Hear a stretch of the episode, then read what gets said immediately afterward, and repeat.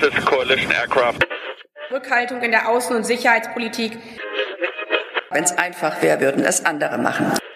Eine Zeitenwende. Willkommen bei Sicherheitshalber, dem Podcast zur Sicherheitspolitik. Am Mikrofon wie immer Thomas Wiegold von Augen geradeaus.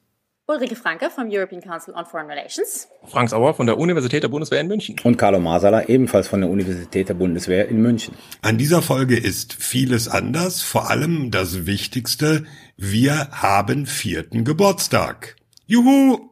Prost! Hoch die Tassen. Jetzt wisst ihr auch, warum heute einiges anders ist als sonst. Ähm, wir zeichnen diese Folge auf am 20. Juli, aber wir zeichnen sie eben nicht nur auf, sondern sie läuft jetzt gerade live auf Zoom. Wir haben wie viel ZuhörerInnen, ZuschauerInnen? 402. Ich nehme an, es werden noch ein paar mehr werden. Es werden auch deswegen noch mehr, weil ein paar technische Probleme hat. Denen schicke ich das gerade alles nochmal einzeln. Also, es ist alles ganz anders, aber zur Beruhigung für die, die nicht zu spät technisch problematisiert sich zuschalten, das Ganze wird auch noch als quasi normale Folge veröffentlicht auf den üblichen Podcast-Kanälen. Das ist der Unterschied zu früheren Live-Zoom-Veranstaltungen, die wir gemacht haben. Die waren nämlich weg danach und dann konnte sich keiner mehr anhören. Also gibt's zum Nachhören, was natürlich auch heißt, dass man uns unsere Fehler gnadenlos vorhalten kann. Fehler werden wir auch diesmal wieder machen. Das Ey, machen wir, wir seit vier Jahren. Doch. Wir haben noch nie Fehler gemacht. Die Entitäten in Bosnien, die ich im letzten Mal falsch hingekriegt okay, habe. du machst Fehler, ganz viele. Das stimmt. Also Augen geradeaus Kommentatoren finden immer was. Ich erinnere mal an Carlos Flugzeugträger. Aber gut, das wollen wir jetzt nicht vertiefen. Das war jetzt wieder ein Insider. Ups. Wir haben diesmal auch wieder zwei Themenblöcke. Ich dazu mehr sage, zwei Anmerkungen noch. Die eine, wir wollen euch, die ihr live zuhört, zuschaut, dabei haben. Also gibt's nachher die Möglichkeit, sich mit Fragen einzubringen. Wir werden das über dieses Frage- und Antwort-Tool von äh, Zoom machen, weil wir sonst den Überblick verlieren. Aber wenn jemand sagt, Moment, ich möchte meine Frage mit meiner sonoren Stimme selber vortragen, damit ich dann auch auf der Aufzeichnung zu hören bin, dann machen wir das natürlich und schalten denjenigen dazu frei. Das ist das eine. Einfach das andere- anheben im Zoom und dann sehen wir das. Und dann nehmen wir die Leute dran. Aber dann seid ihr auch im Podcast, müsst ihr wissen. Ne? Also dann Ja. seid ihr nicht nur jetzt hier live zu hören, sondern später auch. Für immer in der Ja, Konserve. aber vielleicht wollen das ja einige. Das kann Genau. ja sein. Genau, bestimmt. Ähm, eine technische Besonderheit auch, für die entschuldige ich mich schon mal. Ich habe die Kamera da stehen und den Bildschirm da. Wenn ich also runtergucke, ist es nicht, weil ich das Interesse verloren habe oder einzuschlafen drohe, sondern weil ich dann nachgucke, ob jemand die Hand gehoben hat oder eine Frage gestellt hat oder ähnliches. Und noch eine Anmerkung. Dieses Hybridformat jetzt, wir sind live, aber irgendwie nicht so richtig, sondern nur in diesem Internet. Da wollen wir natürlich uns auch weiterentwickeln und planen unsere zweite echte Live-Veranstaltung. Ihr könnt euch schon mal, wenn ihr wollt äh, und äh, vielleicht im süddeutschen Raum wohnt, Mitte Oktober vermerken, wir planen für den 13. Oktober eine Live-Folge in München, so mit echten Menschen, die dann dazukommen und hoffen sehr, dass uns nicht schon wieder Corona einen Strich durch die Rechnung macht. Wir haben ja im Januar 2020 eine Live-Folge gemacht in Berlin, haben gedacht, das ist der Auftakt, jetzt geht's los. Und dann kam die bekannte Seuche und nix ging los und das war vorbei.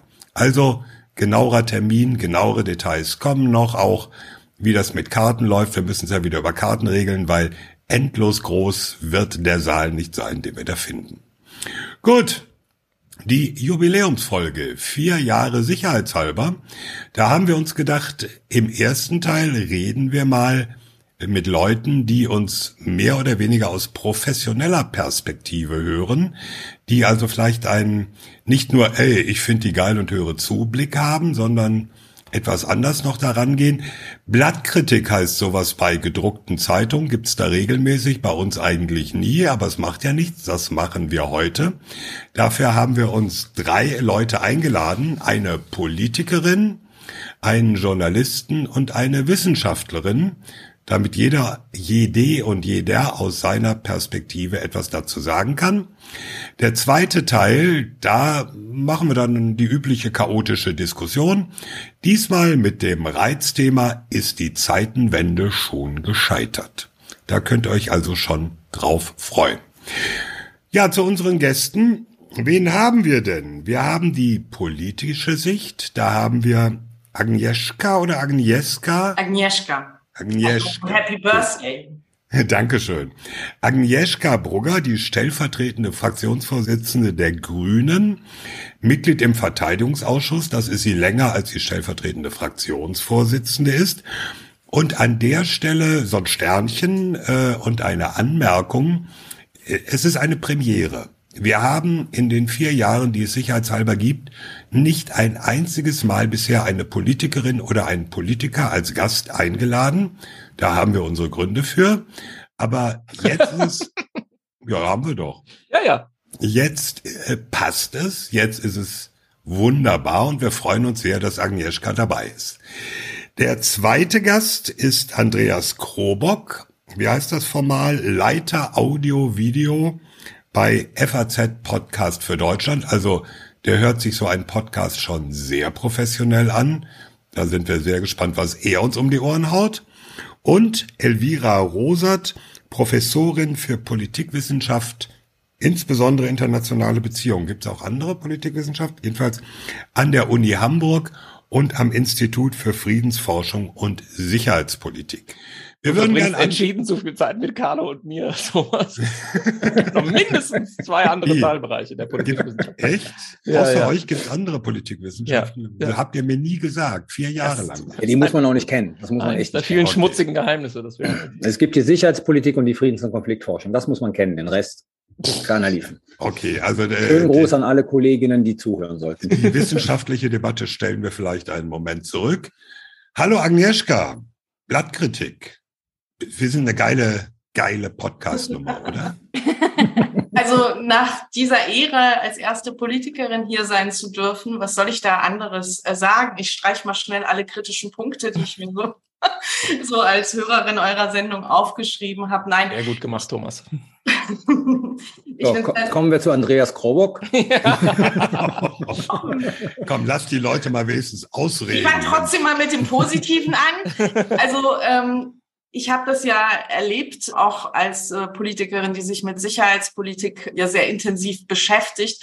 Wenn man auf Twitter was raushaut und ihr haut ja alle regelmäßig jenseits dieses Podcastes auf Twitter dauernd was raus, hatte man insbesondere vor ein paar Jahren immer das Problem, ich weiß nicht, wie es euch ging, aber ich wurde für den gleichen Tweet sehr oft auf der einen Seite als Kriegstreiberin und auf der anderen Seite als Hippieblumen-Mädchenkind äh, beschrieben und habe mich sehr oft gefragt, wo ist eigentlich die Mitte der Gesellschaft ähm, in dieser Debatte. Und es war eine sehr emotionale Diskussion, oft auch sehr ideologisch geprägt. Und ich finde wirklich, in den vier Jahren habt ihr mit eurem Podcast äh, echt eine richtige politische Marktlücke im Podcast-Geschäft. Es gibt ja mittlerweile zu jedem Schmuh fünf Podcasts entdeckt äh, und wirklich auch sehr dazu beigetragen, dass sich viele junge Menschen ähm, nochmal intensiver mit den Themen auseinandersetzen, dass einfach Sachargumente in die Debatte kommen, dass Dinge aus unterschiedlichen Perspektiven beleuchtet werden. So ein bisschen, wenn man euch folgt und wenn man euch kennt, weiß man ja auch, wo eure persönlichen Meinungen sind. Und trotzdem fällt mir immer wieder auf im Podcast, auch gerade wenn ihr Gäste habt und auch wenn es mit denen eine hitzigere Debatte wird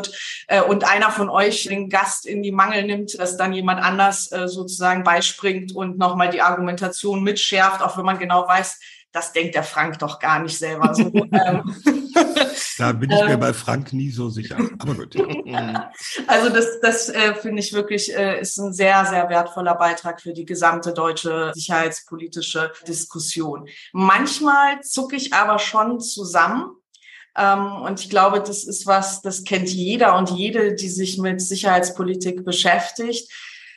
Wenn man mit diesen dunklen Themen, äh, mit Waffenkrieg ähm, und so viel Leid zu tun hat, dann muss man sich auch manchmal davon distanzieren. Mir passiert das selber immer. Man gewöhnt sich dann so ein Militärslang an. Man wird irgendwann auch zynisch, sarkastisch und flapsig. Und ähm, als Politikerin dürfte ich vieles, was ihr da mal so raushaut, so nicht sagen, muss aber gestehen, an der einen oder anderen Stelle muss ich trotzdem äh, grinsen und finde es auch irgendwie ähm, doch auch ganz gut, dass es nicht nur so ein dröger, trockener äh, Infopodcast ist. Auch das beschert euch, glaube ich, diese auch große Fanbase, die ihr mittlerweile habt. Als ich Frank neulich in den Gängen des Bundestages begegnet bin, habe ich angekündigt, ich werde euren Merch zerreißen. Jetzt habe ich aber vorhin äh, geguckt, was es so gibt und habe festgestellt, es ist doch alles relativ ähm, so konventionell, ne? so die typische Jutebeutel, ähm, ne? könnte auch alles bei uns auf, bei, den, bei den Grünen im äh, Fanshop sein. Wir ja auch von euch weiß gelernt. gar nicht mehr, was mich da mal gestört hatte, aber ich habe eine Anregung für den fünften Geburtstag, da ja mittlerweile das Herr und die Marina eigene Nagellack hat.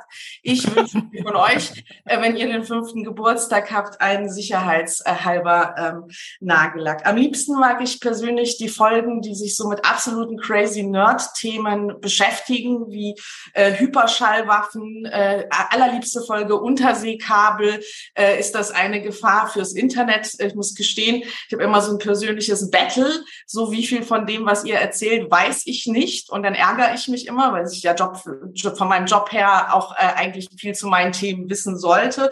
Aber wirklich bei dieser Unterseekabelgeschichte habe ich einfach mega viel äh, von euch äh, gelernt. Ähm, dann natürlich, auch das ist, glaube ich, äh, sicher, so Menschen, die sich mit Sicherheitspolitik beschäftigen, so gemein, dass wir unfassbare KorinthenkackerInnen mit Sternchen sind. Ähm, ihr korrigiert euch auch dauernd gegenseitig, ihr fallt euch auch dauernd gegenseitig ins Wort. Ja, das ist doch kaum fast gar nicht. so wie jetzt. Ich weiß ist vielleicht eher auch hier eine Vista feministische Außenpolitik, meine Verbundenheit. Eigentlich wollte ich so einen Count durchführen, weil ich irgendwie so das Gefühl habe, ihr fallt Ulrike zu oft ins Wort. Ähm, aber vielleicht ist das auch nur, äh, da stört es mich dann doppelt und dreifach, wenn ihr euch untereinander als Herren unterbrecht, ist mir das relativ schnuppe. Ähm, und zurück zu äh, den ernsten Themen. Wir, ich bin total froh, dass sie als Erste darf, weil ich bin ja nicht die Einzige in der Runde, die auf die Idee gekommen ist. Sie ist, glaube ich, auch nicht ganz so originell, mir nochmal die komplette erste Folge eures Podcasts anzuhören. Und das war teilweise wirklich krass, weil ähm, ihr damals schon angesichts des Helsinki-Gipfels der NATO darüber gesprochen hat, dass beispielsweise Autokraten Migrantinnen einsetzen könnten äh, wie eine Waffe, um uns als offene Gesellschaften zu erpressen. Etwas, was wir ja letztes Jahr wirklich im Herbst in aller Brutalität auch äh, gesehen haben, auch die Analyse, ähm, was könnte Wladimir Putin vorhaben, wie sind wir für die Verteidigung aufgestellt, äh, habt ihr damals in eurem allerersten Podcast gemacht. Und ich meine, damals äh, war Boris Johnson noch nicht im Amt und ihr habt über Trump und Putin gesprochen, die sich getroffen haben. Also da ist wirklich auch sehr viel, was ein Licht darauf geworfen hat, welch dunkel wir heute in unseren Tagen sehen und auch einige Versäumnisse, die wir gemacht haben. Witzig an eurer allerersten Folge ist aber folgendes.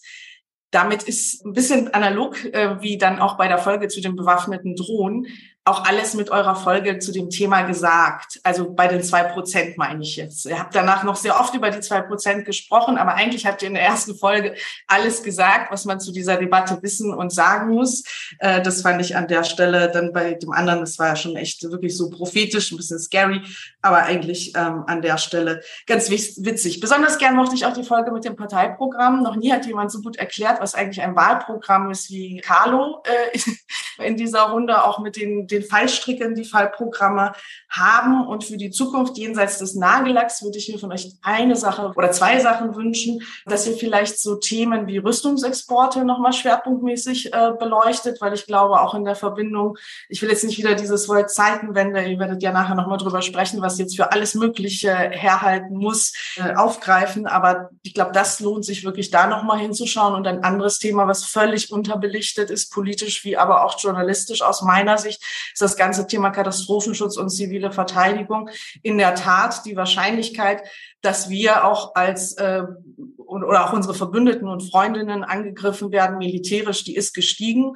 Ähm, aber die Gefahr, dass wir einen Cyberangriff haben, den wir nicht handeln können, ähm, dass wir nicht gut aufgestellt sind, wenn wir vor unsere Bevölkerung vor irgendeinem katastrophalen äh, Ereignis warnen müssen, das ist wirklich was, was mir gerade schlaflose Nächte macht.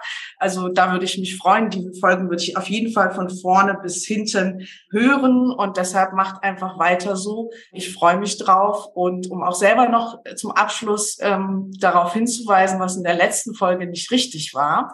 Das mit Lukaschenko und Lukaschenko hat ja schon jemand auf Twitter aufgeklärt. Das heißt Ja. nicht, dass er eine Frau ist.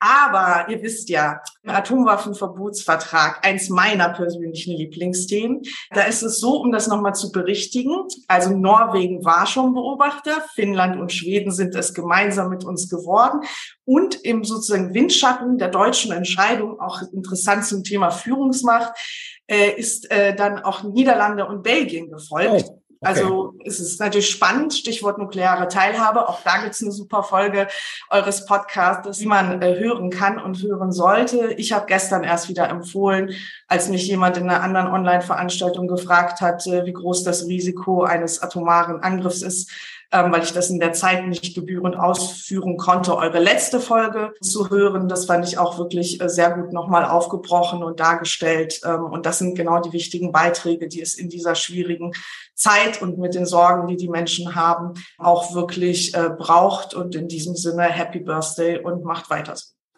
Dankeschön. Wow. Dankeschön. Das Dankeschön. Also, Unterseekabel mit Nagellack für den Katastrophenschutz. Das merken wir uns. Aber Nagellack finde ich super. Ich finde den Nagellack super. Da, da müssen wir uns. nee, aber wir führen jetzt nicht die Debatte, welche Farbe der hat. Nein, aber da müssen wir uns drum kümmern. Das finde ich eine super Idee. Merch ist schon ein Problem. Ich glaube, die Story habe ich schon mal erzählt, dass irgendein Hörer uns schrieb, ob er uns irgendwie Geld geben kann mit per direkter Spende, weil Merch will er nicht kaufen. Das Zeug ist alles so hässlich.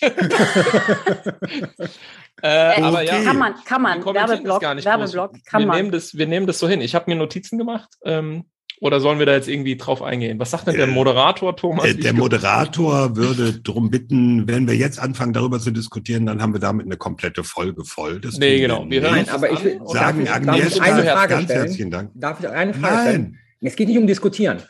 Also neben dem Unterbrechen, was sollen wir auf jeden Fall nicht mehr machen? Aus deiner Perspektive. Hm. Da fällt mir eigentlich nicht so viel ein, weil auf das Unterbrechen sogar würde ich so ein bisschen einschränken, weil ganz oft unterbrecht ihr einander, wenn jemand irgendwie so Fachjargon gebraucht, was ja jetzt irgendwie nicht alle, äh, die sich vielleicht erst paar Tagen mit den Themen beschäftigen, kennen können. Deshalb ist auch das Unterbrechen nicht so schwierig. Mehr Gäste einladen finde ich cool. Ich wollte eigentlich vorschlagen, gerade ladet doch mal PolitikerInnen ein und nicht irgendwie Mangel, ähm, vielleicht auch mal ein Kabinettsmitglied oder so, aber äh, Vielleicht in Spezialfolgen. Ja, Genau. weil ich, das sage ich, also wir, wir hatten diese Diskussion häufiger, vielleicht machen wir es in Spezialfolgen, da haben wir ja ein bisschen mehr Freiheit. Geben wir uns mehr Freiheit. super. Agnieszka, ganz herzlichen Dank. Nagellack ist notiert. Andreas, bist du noch da? Ich sehe ihn nicht. Er ist da. Selbstverständlich. Oh, super. Selbstverständlich. The floor is yours. Ich habe äh, es geschafft. Agnieszka, du hast so lange geredet. Ich habe die Flasche Prosecco leer gekriegt in der Zeit. Prost. Die habe ich auf euch getrunken, also auch Es von hieß mir. zehn Minuten. Ich war 39. So, so lange brauche ich nicht, verspreche ich euch. Außerdem bin ich jetzt eh schon betrunken. Also zuerst mal Happy Birthday, vier Jahre. Der Damit Mann hat ihr das Konzept sicherheitshalber verstanden. Durch und durch. Absolut. Ja, ja. Ja, Think und deswegen, ne, ihr macht es länger schon als wir bei der FAZ. Das ist mal so, ich glaube, der beste Glückwunsch, den ich mitbringen kann. Ich glaube, Thomas, du hast mich im Vorgespräch gefragt, äh, wie viele Podcasts gibt eigentlich in Deutschland, die das so wie wir vier Jahre regelmäßig machen. Und ich habe gleich, ich habe dich direkt angelogen und habe gesagt, ach, Thomas, bild dir nichts drauf ein. 10, 15.000 locker. Nein, natürlich nicht. Also ihr seid besonders, dass ihr das so durchgezogen habt. Ähm, konnte ich dir gerade noch nicht verraten, wollte ich jetzt in der Runde Ah. sagen. So eine schöne Ne? Überraschung. Also, cheers, aber ihr habt jetzt viel Lob schon gekriegt. Ich habe keinen Bock, noch mehr zu loben. Ihr vielleicht auch nicht. Nee, nee, leg mal los. Ähm, also ruhig. Ihr seid ja, ihr seid ja Militärfrauen und Militärmänner, das heißt, ihr könnt was ab, oder? Ja. Klar. Ich, ich nicht. Ich bin total sensibel. Ich sag's euch, wir sind auch bei der FAZ alle wahnsinnig sensibel und, und solche Blattkritiken und Hörerfeedbacks, das muss man erstmal einführen. Ne? Also man muss das über einen längeren Zeitraum vorsichtig einführen, weil ähm, einen Text zu kritisieren, einen geschriebenen, ist eine Sache, aber die, die Stimme zu kritisieren und wie man spricht und wie man vielleicht was macht, ist was ganz anderes. Jeder von euch der, der, der spricht und schreibt, weiß das ganz genau. Ähm, eine Kritik an einem geschriebenen Text, boah, kann man mit umgehen. Klar, mache ich nächstes Mal besser. Kritik am eigenen Wort, an, der eigenen Stimme, womöglich, ist eine persönliche Kritik. So, Wessen das muss man. Stimme willst du jetzt kritisieren? Deine. ah, okay. Go ahead. Deine. Deine, Ja, Thomas. gut, deine. mach. Thomas Ähm, wetzt schon die Messer. Nein, äh, Thomas, du hast natürlich eine, eine Wahnsinnsstimme. Ähm, äh, wenn du mich schon danach fragst, ich kann damit anfangen. Du hast so eine unfassbare Stimme. Ähm, ich weiß nicht, kennt ihr Eurosport, Snooker, Rolf Kalb? nee. Deep Cut. Irgendjemand? Also Nee. jede Wette. Also ich würde sagen, Dublette. Rolf Kalb hat auch so eine unfassbare oh, Männerstimme. Ne, Also das ist eine Stimme. Ich sag's euch, Militärexperten, diese Stimme ist eine Waffe. Und wenn man so eine Stimme als Waffe hat, muss man damit sehr vorsichtig umgehen. Und deswegen wäre jetzt sozusagen, wenn du in meinem Team wärst, Thomas, mein erster Hinweis an dich, übertreib's nicht. Du hast so unfassbare Stimme. Du darfst gar nichts da reinlegen. Du musst einfach nur ruhig bleiben. Das reicht. So, jetzt bin ich bei eurem Konzept. Ich finde, in der ganzen Gesamtheit als Gruppe macht ihr das top. Der Thomas hat so ein bisschen die Rolle als Moderator. Jetzt aber Achtung. Ihr verstoßt manchmal gegen journalistische Grundgesetze. Eigentlich. Der Thomas als Frager und Moderator darf eigentlich euch nicht korrigieren. Das passiert aber immer mal wieder. Das heißt, da haben wir eine Situation, da stellt der Thomas eine Frage, Frank, Carlo, wer auch immer antwortet und Thomas korrigiert. Und damit kriegst du eine Situation, die, die, will, die will man nicht. Also die versuchen wir mit aller Macht an jeder Stelle zu vermeiden, weil dadurch erhebst du dich natürlich, bist du Fragesteller und Korrektor in einem. Also sowas müsst ihr echt zwingend äh, äh, vermeiden. Passiert ja manchmal zufällig. Ne? Also ist ja auch manchmal so ein Ja, aber äh, Impuls. darf ich dir gleich Ja? widersprechen? Äh, Wir Ja, haben sicher. übrigens in einer früheren Geburtstagsfolge genau dieses Thema mal diskutiert. Ich weiß gar nicht mehr in welcher, wo die Frage war, bin ich eigentlich im klassischen Sinne der Moderator? Und das bin ich im klassischen Sinne nicht. Also die, es ist nicht äh, ein Podcast, ein Journalist fragt, drei WissenschaftlerInnen antworten, sondern wir sind eigentlich vier Leute, die mehr oder weniger auf gleichem Level miteinander reden. Und ich bin der, der versucht ab und zu ein bisschen die Peitsche zu, zu schwingen. Also es ist nicht so klassisch, es ist ja nicht so, dass, dass ich, äh, es ist ja nicht wie Gold und Gäste. Aber dein Redeanteil, würde ich mal sagen, ist pro Sendung ein Drittel. Nee. Und der der anderen ist, ist geringer. Also Gucken wir ich- nach, ich- ich glaube es nicht. What? gut. Hätte ich nicht gedacht. Ah, der Punkt kommt- ist, wir kriegen also es ja auf. häufiger. Ja, Wir kriegen es ja häufiger. Und ich meine, wir sagen zu Thomas natürlich im Scherz Moderator, Mhm. weil für uns alle klar ist, wie seine Rolle ist. Aber es kommt immer wieder auch mal dieses Feedback, dass der Moderator doch mal bitte diese drei Leute da besser im Zaum halten soll. Ja, also äh, so nach dem Motto, er bändigt uns da nicht.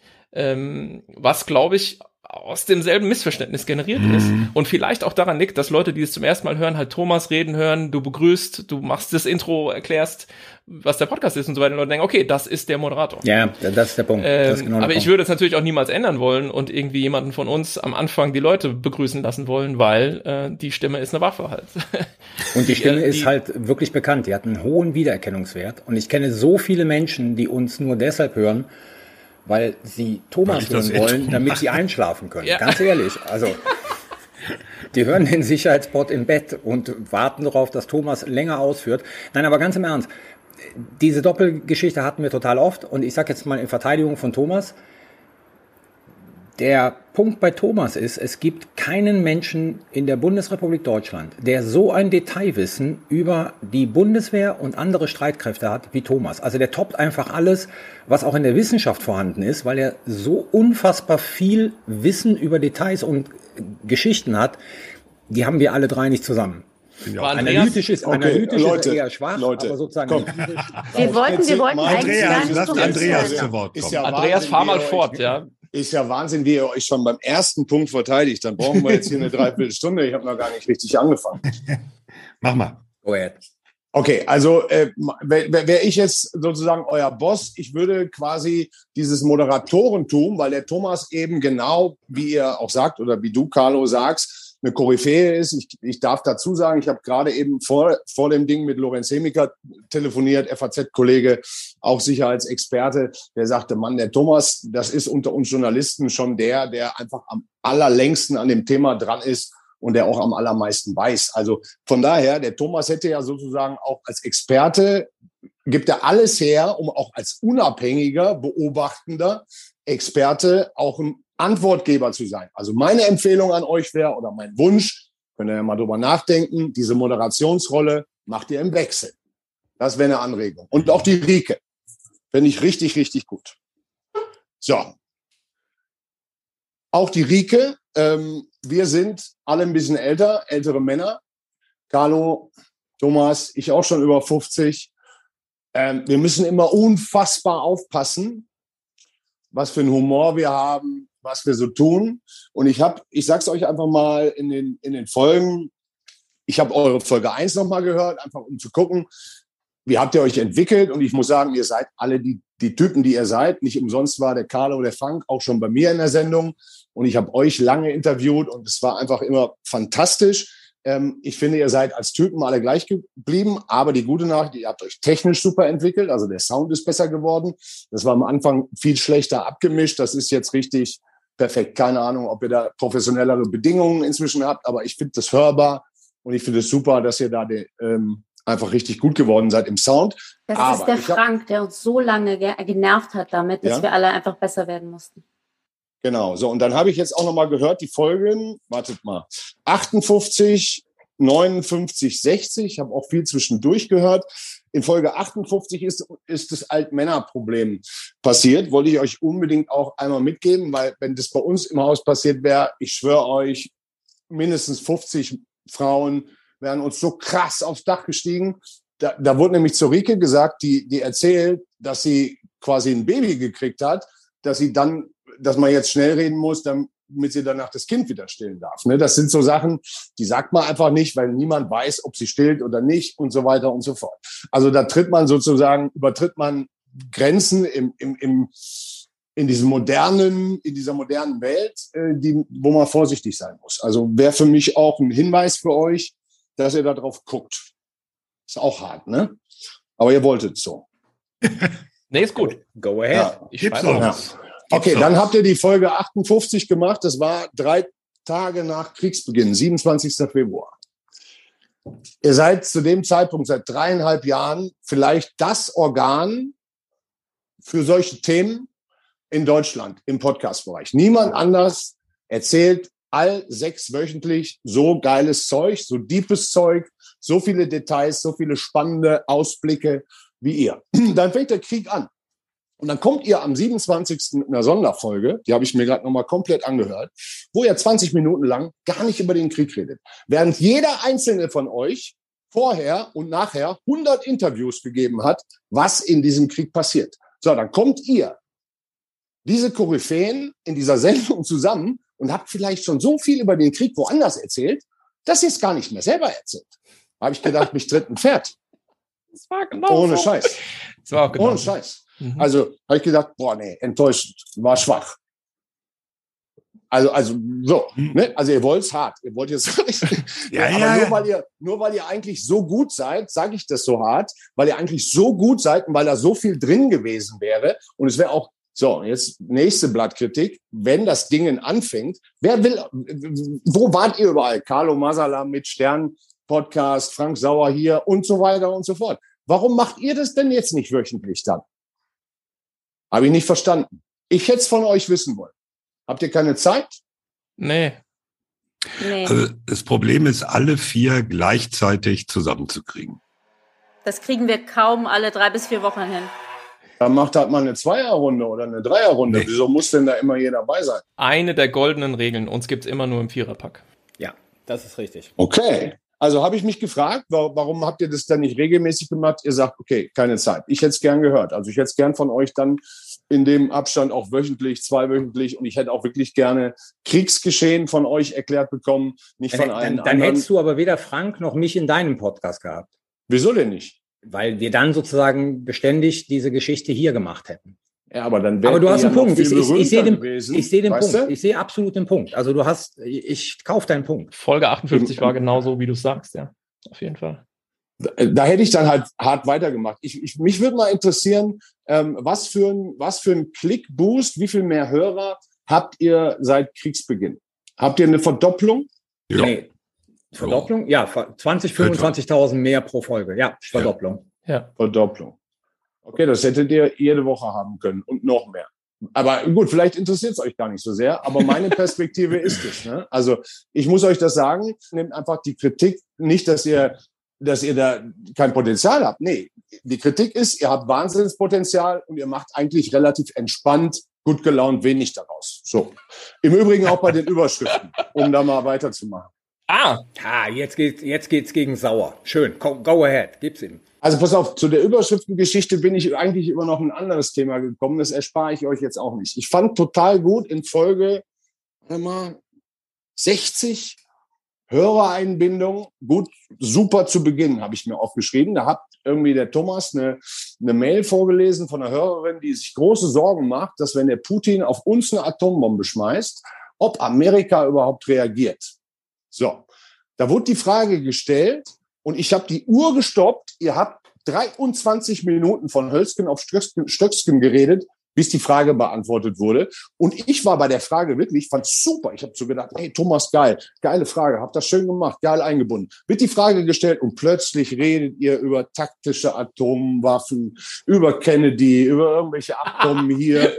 Boah, dann hat bei mir das Telefon geklingelt, dann habe ich mal eben was anderes gemacht, dann habe ich mir ein Brot mit Camembert gemacht, dann habe ich wieder reingehört. Und nach 26 Minuten sagt irgendwann der Carlo, ja, eigentlich ist es so, es gibt genau vier Optionen, erstens, zweitens, drittens, viertens. Wisst ihr, was ich meine? Ich meine, Spannungs Spannung aufbauen ist geil, Spannungsbogen, aber 26 Minuten ist zu krass. Also da würde ich euch echt bitten, da, da bin ich auch irgendwie, irgendwann bin ich auch genervt und sage dann, Mann, jetzt habt ihr die Frage gestellt, jetzt gibt auch bitte eine Antwort. So ungefähr. Das hat einfach zu, zu lange gedauert. Und darüber bin ich dann zu den Überschriften gekommen, weil dann war diese Frage, war ja, ähm, tauscht die USA Washington gegen Berlin, wenn ich mich richtig erinnere. Und da habe ich so gedacht, oh geil, ist doch eine super Überschrift. Sicherheits bla bla bla, atomare Frage, tauscht die USA Washington gegen Berlin. Ihr habt da aber irgendwie drei Sätze mit Spiegelstrichen, so ganz hochqualifizierte Sicherheitsbegriffe stehen, wo ich so denke, boah, jetzt sagen wir mal für normale Menschen eine einfache Frage, holt ihr noch mal 5000 Leute mehr rein. Und, und ihr verdient es, diese 5000 halt mehr zu haben. Das ist so ein gutes Schlusswort, oder? Super. Mega, vielen Dank. Super. Dankeschön. Und äh, wir nehmen uns das zu Herzen, zumal du ja in vielen Punkten auch recht hast. Absolut. Folge 7, Titel Tornado-Nachfolge, Klimawandel, Buchempfehlungen. Ich erinnere mich, ich wollte es nennen Tornado-Nachfolge unter dem Weihnachtsbaum. Ja, irgendwann haben wir mal angefangen, so ein bisschen bessere äh, ähm, Titel zu vergeben und da gingen dann auch gleich die Downloadzahlen hoch. Also du hast vollkommen recht. Vielen Dank. Also aus unserem, kurz vielleicht als letzter Satz noch dazu, da, damit ich vielleicht auch einen Insight preisgebe. Also wir machen uns ja auch viel Gedanken, wie wir unsere Sendungen machen. Und für meinen Geschmack machen wir uns auch fast über viel Gedanken über Überschriften. Ne, also da ist dann mhm. eine Stunde vor Veröffentlichung sitzen schon auch Minimum zwei Leute, manchmal drei Leute zusammen und schmeißen sich Hardcore erstmal Buzzwords zu. Ähm, dann, dann reduziert man die Buzzwords, dann guckt man, welche Zitate man hat und dann bastelt man einfach was. Also meine Erfahrung ist im Podcast-Markt, und der ist ja für euch wichtig, weil ihr habt ja keine eigene Plattform, wo ihr es veröffentlicht. Wir haben ja als FAZ immerhin die ganzen FATS-Net, App, Digitalkanäle, wo wir es machen können. Ne? Also äh, aber ihr, ihr braucht ja die Podcatcher, Apple, Spotify und so. Und ich glaube, ähm, boah, gebt euch ein bisschen mehr Mühe bei den Überschriften. Und ihr werdet sehen, schon in drei Monaten habt ihr 20, 30 Prozent mehr Hörer noch. Super. Dankeschön. Dankeschön. Vielen herzlichen Dank. Das war doch genau die ehrlichen Schläge, die wir verdient haben. danke, danke dir. Gerne. Äh, Elvira, bist du noch da?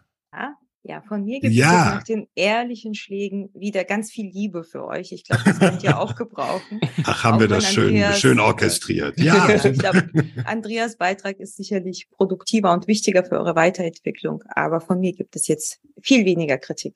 Aber erst einmal möchte ich die unterschiedlichen Fachgebiete der Politik. Hätte ich doch nichts gesagt. Nein, Einführungsseminar. Das euch und natürlich auch allen Hörerinnen und Hörern. Ja, vielen Dank für die Einladung. Es ist mir eine Ehre, hier diesen Podcast heute aus wissenschaftlicher Sicht, was auch immer das genau ist, zu kommentieren. Und als ihr mich eingeladen habt, habe ich natürlich sofort mein Dilemma erkannt. Denn wie verhalte ich mich als seriöse und ernste Wissenschaftlerin in einem Podcast, in dem es sehr häufig albern zugeht, in dem auch alle anderen so wahnsinnig cool und spritzig sind. Passe ich mich euch im Ton an, dann riskiere ich ziemlich sicher meine Reputation. Wenn ich hier aber ganz klassisch die Wissenschaftlerin spiele, dann ladet ihr mich bestimmt nicht noch einmal ein und eure Hörerinnen kündigen diese Abos, die, auf die ihr immer so viel Wert legt.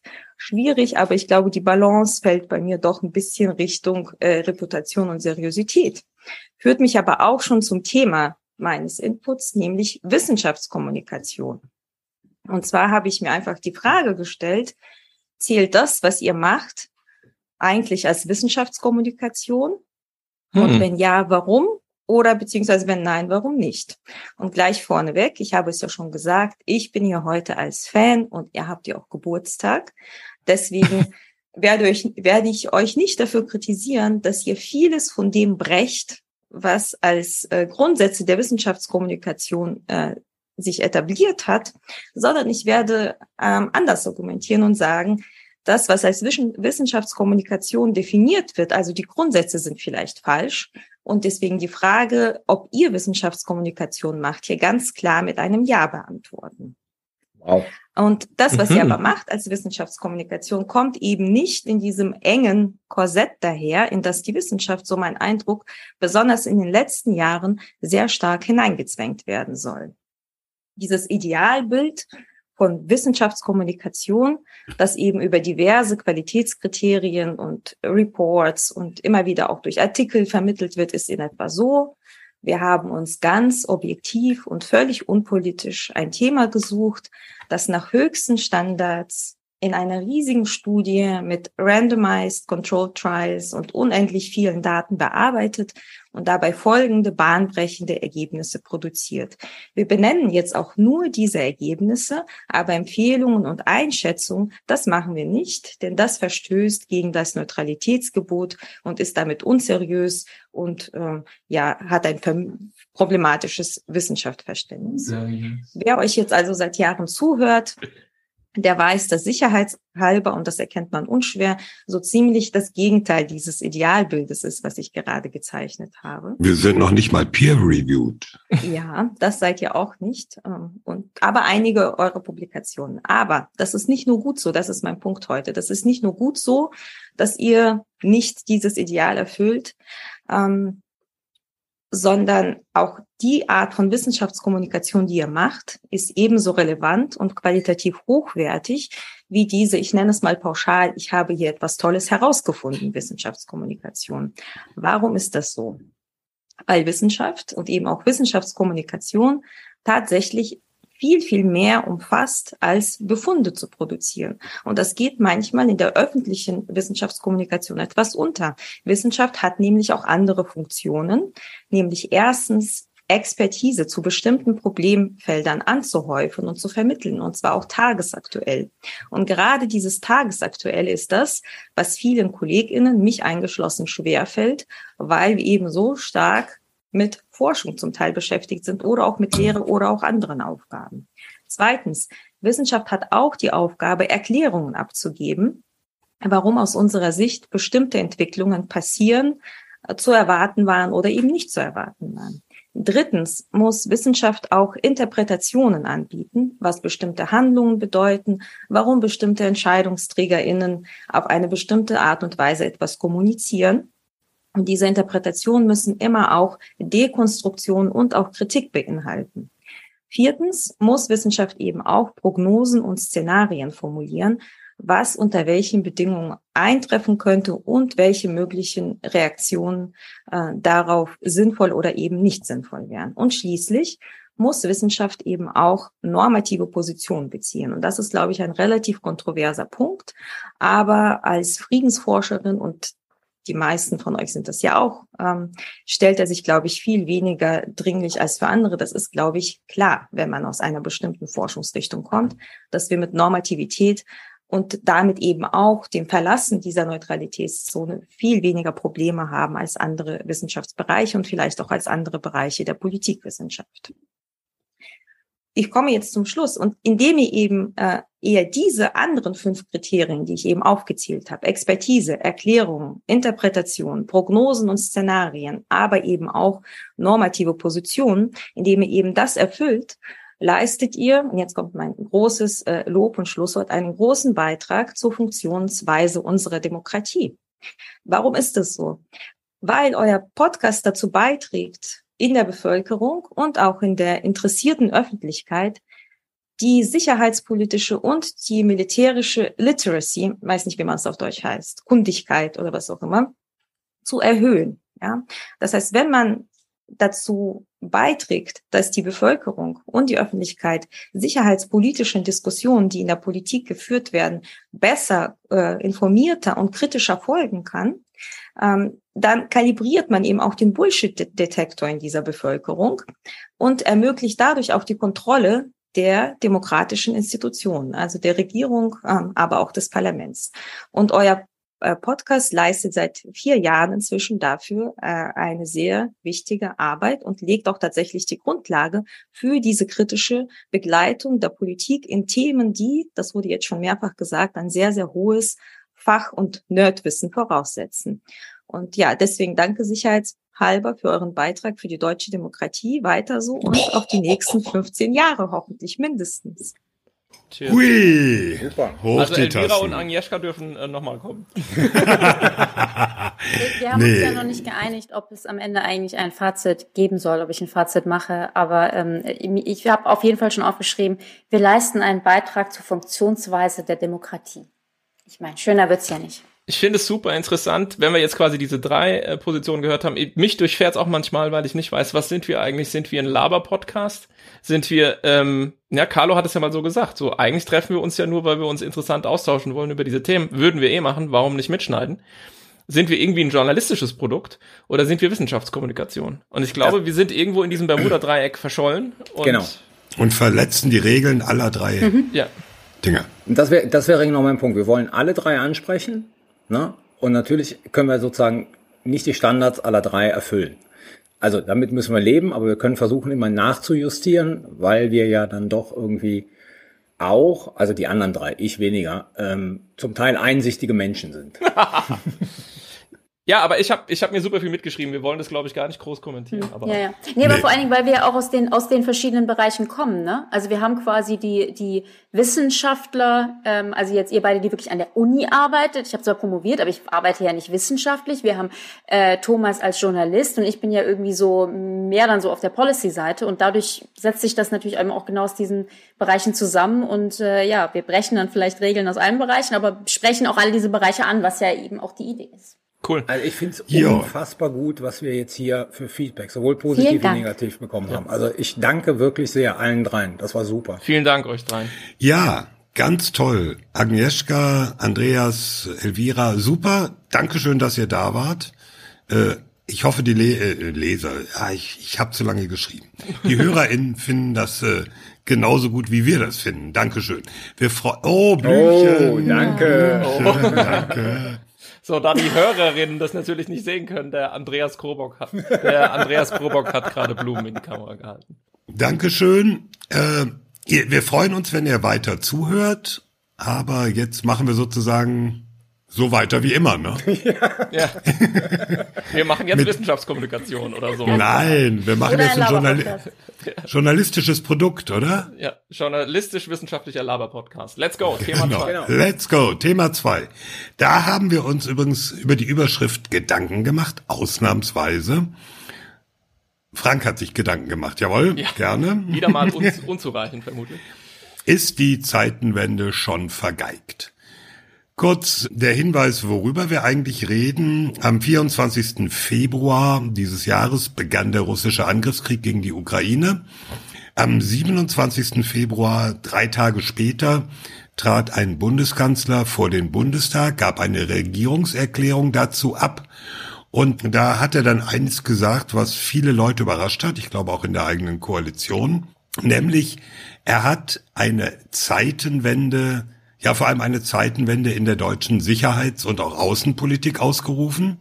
unterfüttert, unter anderem, das ist ja nur ein geringer Teil, mit einem 100 Milliarden Sondervermögen für die Bundeswehr oder für die Ausrüstung der Bundeswehr, aber auch mit, ähm, was man ja vielleicht nicht so gehört, aber sich sofort denken konnte, mit einer Mentalitätswende im deutschen Umgang mit Sicherheits- und Verteidigungspolitik, mit militärischer Gewalt, mit äh, allem, was dazugehört, Außenpolitik auch im Kontext einer kriegerischen Auseinandersetzung zu sehen und zu denken.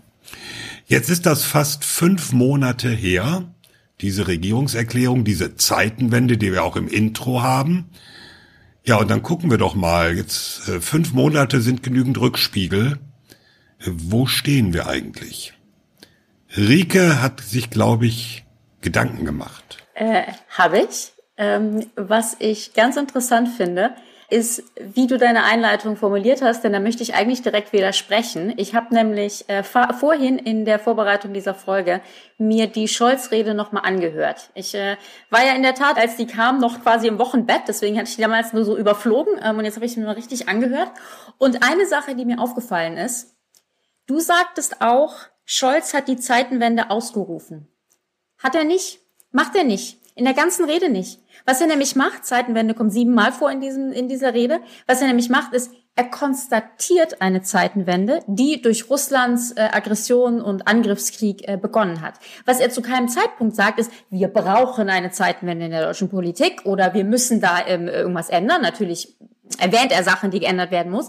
Aber das fand ich insofern ganz interessant, als dass im Nachhinein genau die Narrative nämlich ist, Deutschland ruft die Zeitenwende aus und das ist all der, das sind jetzt all die Veränderungen. Aber das ist eigentlich genau nicht, wie Scholz da reingeht. Und irgendwie finde ich das sehr bezeichnend, weil letztendlich ich finde, Scholz die Zeitenwende genau so gehandelt hat, nämlich nach dem Motto, man konstatiert sie, aber man, man ruft sie nicht unbedingt selber aus und äh, ist da nicht unbedingt so sehr ähm, dahinter.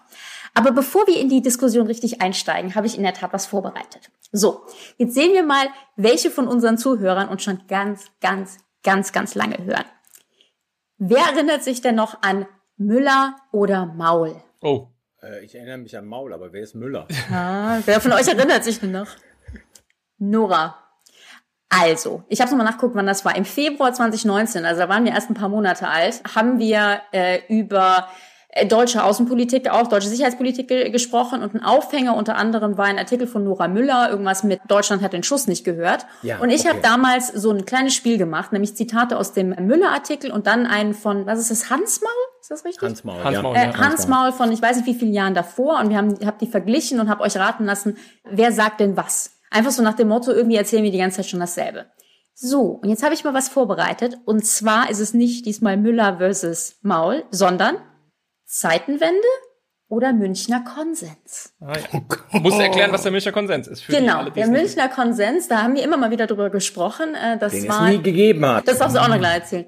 Also 2014 ähm, bei der Münchner Sicherheitskonferenz hatten wir Gauck, Steinmeier und von der Leyen, die sich auf die Bühne der Münchner Sicherheitskonferenz, die in dem Jahr im Übrigen... Also ich muss sagen, der damalige Bundespräsident, der damalige Außenminister und die damalige Verteidigungsministerin. Richtig, genau, die ähm, bei der Münchner Sicherheitskonferenz waren, die in dem Jahr auch 50 Jahre alt geworden ist und äh, Grundsatzreden gehalten haben über die neue Außenpolitik Deutschlands. Und da ging es sehr um diese Narrative, Deutschland muss äh, Verantwortung übernehmen, wir müssen handlungsfähig werden, etc. etc. Und das wurde dann bekannt unter dem Titel Münchner Konsens und wie wir auch schon viel hier im Podcast diskutiert haben, eigentlich ist seit 2014 da leider nicht so wahnsinnig äh, viel passiert. Und gerade die Verbündeten fanden diesen Ansatz eigentlich sehr gut und wurden dann enttäuscht. Und für mich ist jetzt so ein bisschen die Frage, inwieweit ist das bei der Zeitenwende äh, eigentlich genauso.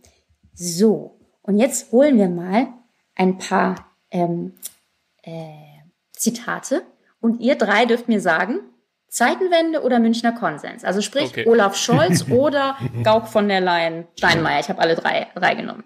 Okay. Okay, fangen wir mal an mit. Und diese Krise appelliert an unser humanitäres Gewissen, nicht diejenigen im Stich zu lassen, die am meisten leiden. Daher ist Abwarten keine Option. Wenn wir über die Mittel und Fähigkeiten verfügen, dann haben wir auch eine Verantwortung, uns zu engagieren. München. München. München. Richtig. Ich habe ich hab ein bisschen Sorge, dass ihr sehr gut da drin seid, aber ähm, der Punkt kommt hoffentlich trotzdem, kommt trotzdem rüber. Okay. Gleichgültigkeit ist für ein Land wie Deutschland keine Option, weder aus sicherheitspolitischer noch aus humanitärer Sicht. Scholz. Hm. Ich neige auch zu Scholz, bin mir aber nicht sicher. Ich würde auch sagen Zeitenwende, ja. Münchner Konsens. Ah, alle falsch. Eins, Okay. eins zu eins. Die Bundesrepublik muss auch bereit sein, mehr zu tun für jene Sicherheit, die ihr von anderen seit Jahrzehnten gewährt wurde. München. München. München, ja. Sehr gut. Ähm, Sehr gut. das freut mich, wenn ihr gut. Was für die Sicherung des Friedens in Europa gebraucht wird, das wird getan. Deutschland wird dazu seinen solidarischen Beitrag leisten. Das ist Scholz. Zeitenwende. Es liegt daran, dass ihr die, diese Rede alle studiert habt, ne? Nee, aber das, das, das merkst du schon an der We know Satzstruktur. it by heart. Ja, das ist, das ist, äh, ja. Genau, also ist, äh, ist, ist Scholz. Ähm, was haben wir noch? Zudem sollte es für Deutschland und seine Verbündeten selbstverständlich sein, Hilfe anderen nicht einfach zu versagen, wenn Menschenrechtsverletzungen in Völkermord, Kriegsverbrechen, ethnischen Säuberungen oder Verbrechen gegen die Menschlichkeit münden. München. ja, das muss auch München, sein. München. Ja. Fair enough, fair enough. Ihr seid so gut, ihr seid so gut daran. Okay, zwei habe ich noch. Zwei habe ich noch. Okay. Ohne Wenn und Aber stehen wir zu unserer Beistandspflicht in der NATO. Scholz. Scholz. Ja, das sollte eigentlich immer wiederholt werden, aber ist Scholz. Subjekt, Objekt, Prädikat ist immer Scholz. Scholzomat. Okay, und dann, wir müssen deutlich mehr investieren in die Sicherheit unseres Landes, um auf diese Weise unsere Freiheit und unsere Demokratie zu schützen. Ist auch Scholz. Ist auch Scholz. Würde Okay, auch sagen. also ihr wart, ihr wart sehr gut, aber ähm, Sehr gut. den Punkt, den ich natürlich machen wollte mit der ganzen Geschichte ist, oder beziehungsweise auch so ein bisschen die Frage, die ich damit aufmachen äh, will, ist, wie viel Zeitenwende war allein schon in der Re Rede, beziehungsweise haben wir das nicht in Deutschland alles irgendwie schon mal gehört? Und haben wir jetzt nicht die Gefahr, dass die Zeitenwende letztendlich endet wie der Münchner Konsens? Das ist im Übrigen auch immer meine große Sorge, dass wir die Situation haben, dass wir jetzt Verbündeten viel versprechen, ähm, die Hm. dann auch viel, viel erwarten und sie dann enttäuschen. Also ich stimme dir an der Stelle zu. Äh, wie war das Schlagwort in München? Schneller, entschiedener, verantwortungsvoll? Es war doch so ein Dreiklang. Substanzieller, Ja. irgendwie sowas, ja. Substanzieller. Substanzieller, richtig. Äh, Ja, sehr irgendwie gut, ja. höher, schneller, weiter sozusagen. Ja. Und äh, aus dieser Dreifach-Ankündigung ist dann, ja, sagen wir mal, relativ wenig geworden, weil äh, man den Eindruck hatte, der Druck von außen, jetzt abgesehen von politischen Erwartungen der Verbündeten, war nicht so, wie er jetzt ist. Also es gab keine äh, aktuelle politische oder auch militärische Lage, die diesem Konsens Nachdruck verliehen hätte. Ich meine, die gab es schon, die, Die wurde gab- aber nicht so sagen. wahrgenommen. Die wurde Ja. so nicht gesehen, so nicht wahrgenommen. Die wurde schnell wieder abmoderiert. Ja, also wenn du dich an die NATO erinnerst, so die Entscheidung wie 2% Ziel oder schnelle Eingreiftruppe wie JTF äh, und solche Sachen. Oder auch hier die die äh, NATO-Präsenz im Baltikum, das ist ja alles in den Jahren nach 2014 passiert, wo Deutschland dann immer mitgezogen hat, aber nicht im Sinne von schneller, höher, weiter selber der Treiber war. Äh, insofern war äh, also der, der Druck von außen, diesen Münchner Konsens sozusagen Realität werden zu lassen, der war eigentlich nicht da. Ich würde ja immer noch argumentieren, und das habe ich auch mehrmals hier bei uns, ähm, der Münchner Konsens ist unter anderem auch daran gescheitert, dass sich die Bundeskanzlerin dem nie angeschlossen hat. Also wir hatten diese drei Reden in München und ich meine, dann haben wir sozusagen die, die Regierungschefin, die das Ding ja nie in den Mund genommen hat. Also die, diese, diese Buzzwords aus dem Münchner Konsensus. Und deswegen war, ist mein Punkt immer, wo ich sage, den hatten wir in München unter den dreien, aber es war kein Konsensus der Bundesregierung, weil die Bundeskanzlerin sich den nie zu eigen gemacht hat. Hm. Ja, es war weder der Druck von außen da, noch gab es dieses politische äh, Möglichkeitsfenster in Deutschland selbst, weil eben die Perzeption von dem, was da passiert ist, ich würde mich da mit reinzählen. Ne? Also ich habe das, glaube ich, hier auch schon mal gesagt, dass ich auch eine ganze Weile brauchte nach 2014, um zu begreifen, was das wirklich für eine Zäsur war. Eben weil es auch so abmoderiert wurde, äh, Carlo. Und ähm, das ist ja in gewissem Sinne auch die Gefahr. Deswegen werfen wir ja heute auch diese Frage auf und freuen uns auch gleich, wenn wir noch ein bisschen was von, von den Hörerinnen und Hörern hören. Dass wir jetzt dieses Ziel doch relativ hoch gesteckt haben, vor fünf Monaten, mit dieser Kanzlerrede. Und dass wir jetzt schon auch ein gewisses Delta bemerken zwischen dem, was gesagt wird und was getan wird. Also ich bin gar nicht mal einer von denen, die dieses harte Bashing äh, der Bundesregierung betreiben. Da gibt's ja auch inzwischen wie so eine Art sozusagen Twitter-Industrie drumherum. Ähm, Aber ich würde schon sagen, es gibt ein eindeutiges Problem zwischen dem, was man rhetorisch verlauten lässt und den Erwartungen, die geweckt werden, auch im Ausland. Ich kann es nur jedem raten, mal im europäischen Ausland sich zu bewegen, mit den Leuten zu reden. Da legt man die Ohren an als Deutscher. Und man muss nicht nur nach Polen gehen, wo es besonders heftig ist. Ja, und, und dem, was wirklich passiert. Und die tolle Sophia Besch hat die Tage gesagt, ich zitiere sie jetzt einfach mal, weil der Kanzler sich ja auch darüber beklagt, ne? Er sagt dann immer so, ständig werde ich falsch verstanden und so. Und dann gab es dieses Radiointerview, wo er sagte, Jungs und Mädels sollen mal sozusagen hier nicht die Klappe so aufreißen und so. Und Sophia sagte, und ich, wie gesagt, ich zitiere sie einfach nur, wenn du permanent ein Kommunikationsproblem beklagst, dann liegt's vielleicht an dir. ja, also vielleicht ist wirklich eine der Schwierigkeiten auch der Regierung, weswegen man jetzt nach fünf Monaten schon so ein bisschen so ins Zittern kommt und sich fragt, was wird denn das mit der Zeitenwende? Wird's was, wird's nix? Und in welche Richtung geht's eigentlich? Dass die Kommunikation wirklich dramatisch mhm. ähm, äh, zu wünschen übrig lässt mit Blick auf das, was gemacht wird und auch vielleicht eben die Dinge, die nicht gemacht werden. Also wie sind die begründet? Da habe ich oft nur Fragezeichen gehabt, persönlich. Lass, lass uns doch die Kommunikation noch mal einen Moment zurückstellen. Lass uns noch mal einen Moment bei den harten Fakten bleiben, wie sie sind. Was ist passiert aus dieser Rede? Passiert ist, dass das äh, Sondervermögen installiert wurde, noch nicht wirklich genutzt, von einigen kleinen Ausnahmen abgesehen, dass es mit deutscher Beteiligung NATO-Änderungen äh, gibt, also Änderungen zu sagen, was die Präsenz an der Ostflanke angeht, wobei wir noch nicht so genau wissen, wie die praktisch sich auswirken werden. Was noch? Also ist jetzt die Frage, ne? also wo sind die, wie heißt das bei der NATO immer, die Deliverables? Rieke wo ist, ist wirklich, wo ist was? Hm? Rike ist dran, dann bin ich dran. Carlo achtet jetzt auf die Reihenfolge. Ähm, Sehr schön. Ja, äh, also erstens ganz wichtig meines Erachtens, was Frank gesagt hat, diese Sicht aus dem Ausland, weil ich da auch zunehmend wirklich ein bisschen schockiert bin, ob der Reaktion der eigentlich eigentlich wirklich des Bundeskanzlers, der so diese Verneinung hat, dieses dieses ähm, abstreiten, dass es Kritik aus dem Ausland überhaupt gibt. Und das finde ich ganz seltsam, weil es ist ja okay zu sagen, es gibt Kritik aus dem Ausland, aber die ist falsch aus folgenden Gründen, weil wir machen eins, zwei, drei. Das fände ich in Ordnung. Aber in mehreren Interviews hat er gesagt, nein, nein, unsere Verbündeten finden das ganz toll, was wir machen. Und das finde ich wirklich sehr problematisch, weil das halt einfach nicht stimmt. Ähm, und wenn das bei Leuten wie mir ankommt, dann kommt das auch im Kanzleramt an. Also das finde ich sehr wichtig. Was ich mich gefragt habe, Frank, du sagst so, er hat das Ziel sehr hoch gesteckt. Wie gesagt, wenn man die Rede noch mal genau liest oder hört, mhm. eigentlich sagt er gar nicht sowas wie Deutschland muss jetzt komplett umdenken, wir brauchen eine bessere Debatte, alles ist anders, sondern eigentlich sagt er, es gibt eine Zeitenwende, weil eben Russland diesen Krieg angefangen hat, die Situation ist eine andere und wir machen jetzt konkret Folgendes. Und Thomas hatte ja schon gesagt, was das war, ne? die 100 Milliarden, dann viel so Sachen, F-35, nukleare Teilhabe, die bewaffnete Drohne, ähm, äh, all, all diese Sachen. Ähm, das ist meines Erachtens im Übrigen der Unterschied zum Münchner Konsens, weil der war eben mehr so, ja, wir werden mehr machen. Ähm, die Zeitenwende ist viel konkreter. Wir machen eins, zwei, drei, vier, fünf, sechs, sieben.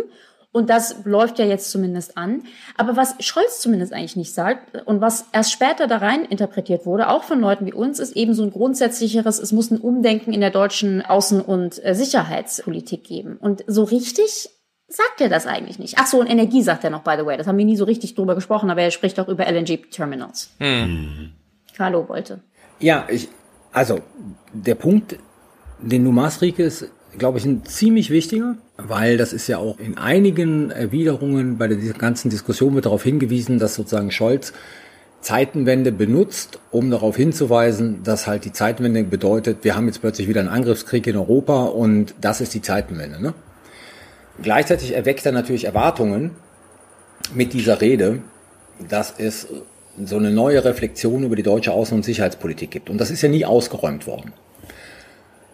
Und was das Ausland betrifft, gebe ich dir völlig recht. Also sozusagen die Bundesregierung stellt sich auf den Standpunkt, es ist alles supi, na, es gibt keine Kritik. Gleichzeitig fährt Scholz nach Litauen und sagt in Gegenwart aller drei baltischen äh, Staats- und Regierungschefinnen, sagt er, wir werden das Territorium der NATO was er, jeden Zentimeter verteidigen. was letzten Endes aus einer deutschen Perspektive, also wenn das ein deutscher Bundeskanzler sagt, natürlich irgendwie ein Hinweis darauf ist, dass es ein Glaubwürdigkeitsproblem gibt für Deutschland. Dass also sozusagen in bestimmten Regionen in Europa geglaubt wird, die Deutschen sind ein unsicherer Kantonist. Also ein deutscher Bundeskanzler mhm. ne, muss normalerweise nicht sagen, klar werden wir Artikel 5 umsetzen. Und wenn irgendwas, wer angegriffen wird, werden wir sozusagen das Territorium der NATO verteidigen. Das ist ein Ausdruck davon, dass es massive Glaubwürdigkeitsprobleme gibt in einigen Teilen Europas, ob die Deutschen letzten Endes wirklich dazu bereit wären. Jetzt kommt mein entscheidender Punkt. Diese ganze Diskussion, auch um die 100 Milliarden, und das ist das Problem sozusagen mit dieser Zeitenwende, geht runter auf die 100 Milliarden. Also wir haben relativ schnell nach dieser Rede am 27. Februar eine Auseinandersetzung und Diskussion im Deutschen Bundestag zwischen den Parteien, Opposition, Regierung, aber auch in der Ampel gehabt, wie geben wir die 100 Milliarden aus. Mhm. Und das verkennt meines Erachtens komplett das Faktum, und Thomas hat gerade die neue NATO-Strategie erwähnt, das verkennt meines Erachtens komplett das Faktum, dass diese 100 Milliarden richtig und wichtig sind, aber wenn das nicht eingebettet wird in einen größeren Diskussionszusammenhang über die Frage, was ist die zukünftige Außensicherheits- und Verteidigungspolitik, wie stellen wir uns zu der Frage militärischer Gewalt etc. ppp, dass diese 100 Milliarden dann sinnvoll ausgegeben werden, aber letzten Endes wir keine Veränderung haben in der Außensicherheits- und Verteidigungspolitik der Bundesrepublik Deutschland. Hm. Weil dann haben wir zwar eine voll ausgerüstete Bundeswehr, alles fein, alles schick, alles nett, für die Bundeswehr wichtig, aber wenn wir unser Verhältnis oder das Verhältnis zu der Frage des Einsatzes oder der Androhung des Einsatzes militärischer Macht nicht diskutieren, dann wird diese Zeitenwende nichts bringen. Dann werden wir sozusagen darin enden, dass wir die gleichen Debatten haben wie vor 20 Jahren, also ich sag mal Afghanistan oder andere Einsätze, nur halt mit einer voll ausgerüsteten und einsatzbereiteren äh, bereiteren äh, einsatzbereit Terren Bundeswehr. Mehr einsatzbereiten. Hm? So, mehr einsatzbereiten Bundeswehr. Danke, Herr Blogger. Ähm, und jetzt kommt dann Klingbeil und Olaf Scholz und kommen sozusagen mit konzeptionellen Reden, mhm. die darauf hinweisen, dass da noch mehr dahinter steht. Und wo ich Aber das war doch würde, eigentlich am 27. Februar auch schon klar, oder nicht? Ja, ja. Weiß ich nicht, ob also das so klar war. In der, in der Rede nicht. Wenn, ganz ehrlich, wenn man die sich durchliest, das Rita hat den Punkt. Die Zeitenwende war ganz einfach. Wir haben jetzt plötzlich auch. Angriffskrieg und den Einsatz militärischer Gewalt in Europa wieder. Und das ist sozusagen so eine Art, Steinmeier hat es, glaube ich, Epochenwandel genannt. Scholz mm. nennt es Zeitenwende. Aber das mm. bezieht sich wirklich auf das Verhalten der russischen Föderation und nicht auf, ähm, also dieser Begriff, auf die Sache, wir müssen jetzt Sachen genau. konzeptionell nochmal neu denken. So ist es. Deswegen ging doch auch die Interpretationsmaschine schon direkt los und denkt mal an dieses Missverständnis mit den zwei Prozent. Wie ja, alle dachten, ja. wow, wir geben 100 Milliarden Richtig. aus und machen jetzt dauerhaft zwei Prozent. Ach so, nee, hinterher stellte sich raus, wir geben 100 Milliarden aus, damit wir auf zwei Prozent kommen. Ja. Und so mhm. ist es auch mit dieser Klingbeilrede. Ich pack das alles in die Shownotes und, und diesen FATS-Beitrag vom Bundeskanzler vor zwei, drei Tagen das jetzt so ein bisschen nachgefüttert wird, aber doch eigentlich über Monate ein total offener Interpretationsspielraum war, wo man sich fragte, was heißt es denn jetzt? Ich bin ja äh, einer, ich bin ja bekannt als Optimist, ja. Und äh, Dr. Doom, ja. ich würde ja sagen, die Zeitenwende ist natürlich eine gigantische historische Chance für Deutschland. Wenn wir das hinkriegen, stehen wir in 20 Jahren richtig gut da. Weil natürlich Zeitenwende nicht 100 Milliarden für die Bundeswehr ist, sondern es ist dieser Mentalitätswandel. Es ist die Frage, wie wir uns mit der Energie umstellen. Und zwar wirklich und entschlossen mit allem, was dazu gehört. Also diese ganzen Wenden, die wir ja eh schon die ganze Zeit vor uns hergeschoben haben. Energiewende, Verkehrswende, etc. etc. Wie nicht Tankrabatt. Und, oh, ja, und da kommen ja dann jetzt noch so ein paar Punkte. Und deswegen würde ich sagen, so, bevor wir quasi die Hörerinnen und Hörer mal reinholen, ähm, für mich ist entscheidend, wie geht's weiter mit China? Was steht in dieser nationalen Sicherheitsstrategie drin, die Ende des Jahres rauskommt oder ja. Anfang nächsten Jahres? Übrigens, Klammer auf, vom Auswärtigen Amt federführend erarbeitet wird. Das Richtig. ist ja auch noch interessant. Anstatt BMVG meinst du? Weil es kein Weißbuch ist. Ja, genau. Also es ist eben nicht das Weißbuch wie bisher vom BMVG, sondern das AA hat die Federführung und das BMVG arbeitet mit und zu. Ja. Mhm. Also da, und da spielen natürlich eine Rolle, wer ist an der Spitze des jeweiligen Ministeriums. Ich würde aber gerne noch mal ein Zitat von heute. Heute war ja vor dem Bändlerblock vor zwei, drei oder ein, zwei Stunden das äh, traditionelle feierliche Gelöbnis zum 20. Juli. Und die Gastrednerin war diesmal die Bundestagspräsidentin Bärbel Baas. Und ich möchte euch mal ein Zitat aus ihrer Rede vorlesen. Das, das fand ich stark. Also sie sagt dann zu diesen jungen Männern und Frauen, die da angetreten sind fürs Gelöbnis, Wenn Sie heute Ihre Gelöbnisformel sprechen, wissen Sie, in diesem Moment verteidigen in der Ukraine Soldatinnen und Soldaten ihre Heimat und setzen dafür ihr Leben ein. Und Sie wissen, dass der Verteidigungsfall auch für Deutschland tatsächlich eintreten kann. Und was ist jetzt daran so bahnbrechend? Kannst du dich an viele Politiker erinnern, die sagen, übrigens stellt euch mal drauf ein, es kann sein, dass der V-Fall eintritt? In den letzten 25 Jahren, Entschuldigung. Es gab auch nicht viele Politikerinnen, die sozusagen so ein Gelöbnis und so eine Rede hatten, während in Russland, äh, während in der Ukraine Ja. die russische Soldateska marodiert. Ja gut, aber es gehört, gehört ja auch zu dieser Zeitenwende. Das ist doch genau dieser Ja, Mentalitätswandel. richtig. Ja, ja, absolut richtig. Aber meinst du, der kommt wirklich?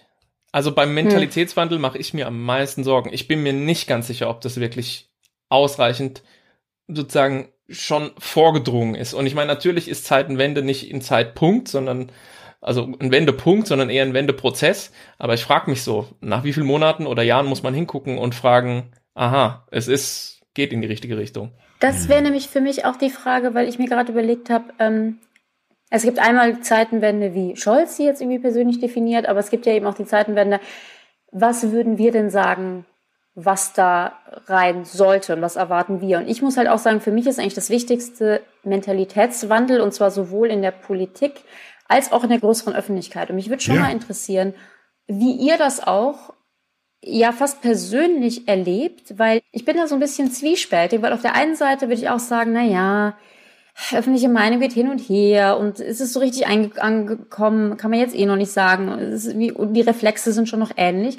Aber also ich persönlich erlebe halt doch, dass es so ein krass viel stärkeres Interesse und auch eine gewisse stärkere Offenheit gegenüber sicherheits- und verteidigungspolitischen Themen gibt. Es ist nicht mehr so diese ganz reflexhafte oh, du machst Sicherheits- und Verteidigungspolitik, du Kriegstreiberin, irgendwie ähm, Narrative. Mhm. Und es gibt viel mehr Leute, die sagen, ach ja, okay, vielleicht ist Militär vielleicht doch nicht so schlecht und so weiter. Also so ganz bisschen merke ich da schon was. Und ich weiß einfach nicht, ich, es ist unheimlich schwer zu sagen, wie lange das wie lange das anhalten wird. Aber ich, ich glaube, so ein bisschen tut sich da schon was. Aber das ist jetzt wirklich meine sehr subjektive, persönliche Mhm. ähm, Empfinden, Mhm. was ich einfach so an Mhm. Feedback kriege auf Interviews und irgendwie in normalen Gesprächen. Ich füge mal eben ein, äh, ein äh, Zuhörer macht den Vorschlag, ob wir nicht eine Umfrage machen könnten nach dem Motto Zeitenwende, yay or nay, wird was oder Gescheitert wird nix. Äh, können wir nachher mal gucken, ob wir das so so hinkriegen. Finde ich eine. Ich hatte schon mal draufgeklickt, ehrlich gesagt, auf dieses äh, Umfragetool. Geht das auf Zoom? Nee, er, er macht den Vorschlag, vielleicht machen wir es einfach so.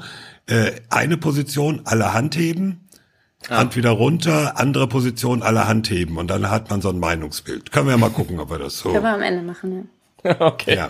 Wir mal schauen. Aber hier unten fragt noch jemand übrigens, äh, das ist genau das, was du gerade angesprochen hast, Rieke. Ja? Seht ihr in der Politik schon eine Änderung zum Verhältnis zur Bundeswehr?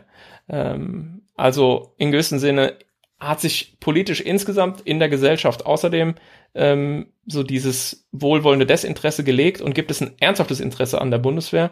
Und äh, ist das eine Window of Opportunity? Das würde ich schon, in dem wir gerade existieren, da würde ich schon sagen, ja. Äh, aber um auf Rieke nochmal zu reagieren, die Frage ist halt, Bleibt es. wann ist diese, dieser Neuigkeitswert auch weg? Ja, also jetzt, wir werden ja auch nicht mehr ähm, im Tagestakt zwölfmal angefragt nach Interviews und so. Ne? Man merkt ja auch so ein bisschen, es ändert sich jetzt, aber jetzt ist Gas das große Thema zum Beispiel und so. Also bleibt das so oder ähm, ist es nicht eher so, dass man sagt, jetzt müsste man möglicherweise auch bestimmte Pflöcke einrammen und dann ist die Frage, wird das auch, wird das auch getan? Weiß ich nicht so richtig. Naja, aber der, der Punkt ist, Frank, weil du jetzt gerade sagtest, jetzt ist Gas das große Thema, das würde ich ja alles komplett in diese Frage Zeitenwende reinpacken. Natürlich ist es. Ja? Ja, Ist es ja. ja. Aber ist jetzt hier geht's um das Verhältnis zur Bundeswehr. Ja. Und da weiß ich nicht, ob wir nicht vielleicht so in ein, zwei Jahren vielleicht auch wieder so einschlummern äh, und halt so sich dieses selbe wohlwollende Desinteresse auch wieder einstellt. Wisst ihr, wer ich glaube, wer nicht einschlummert? Ich glaube, der fundamentalste Wandel, der mai, also will ich jetzt mal denken, auch wahrscheinlich anhalten wird, ist bei den Grünen.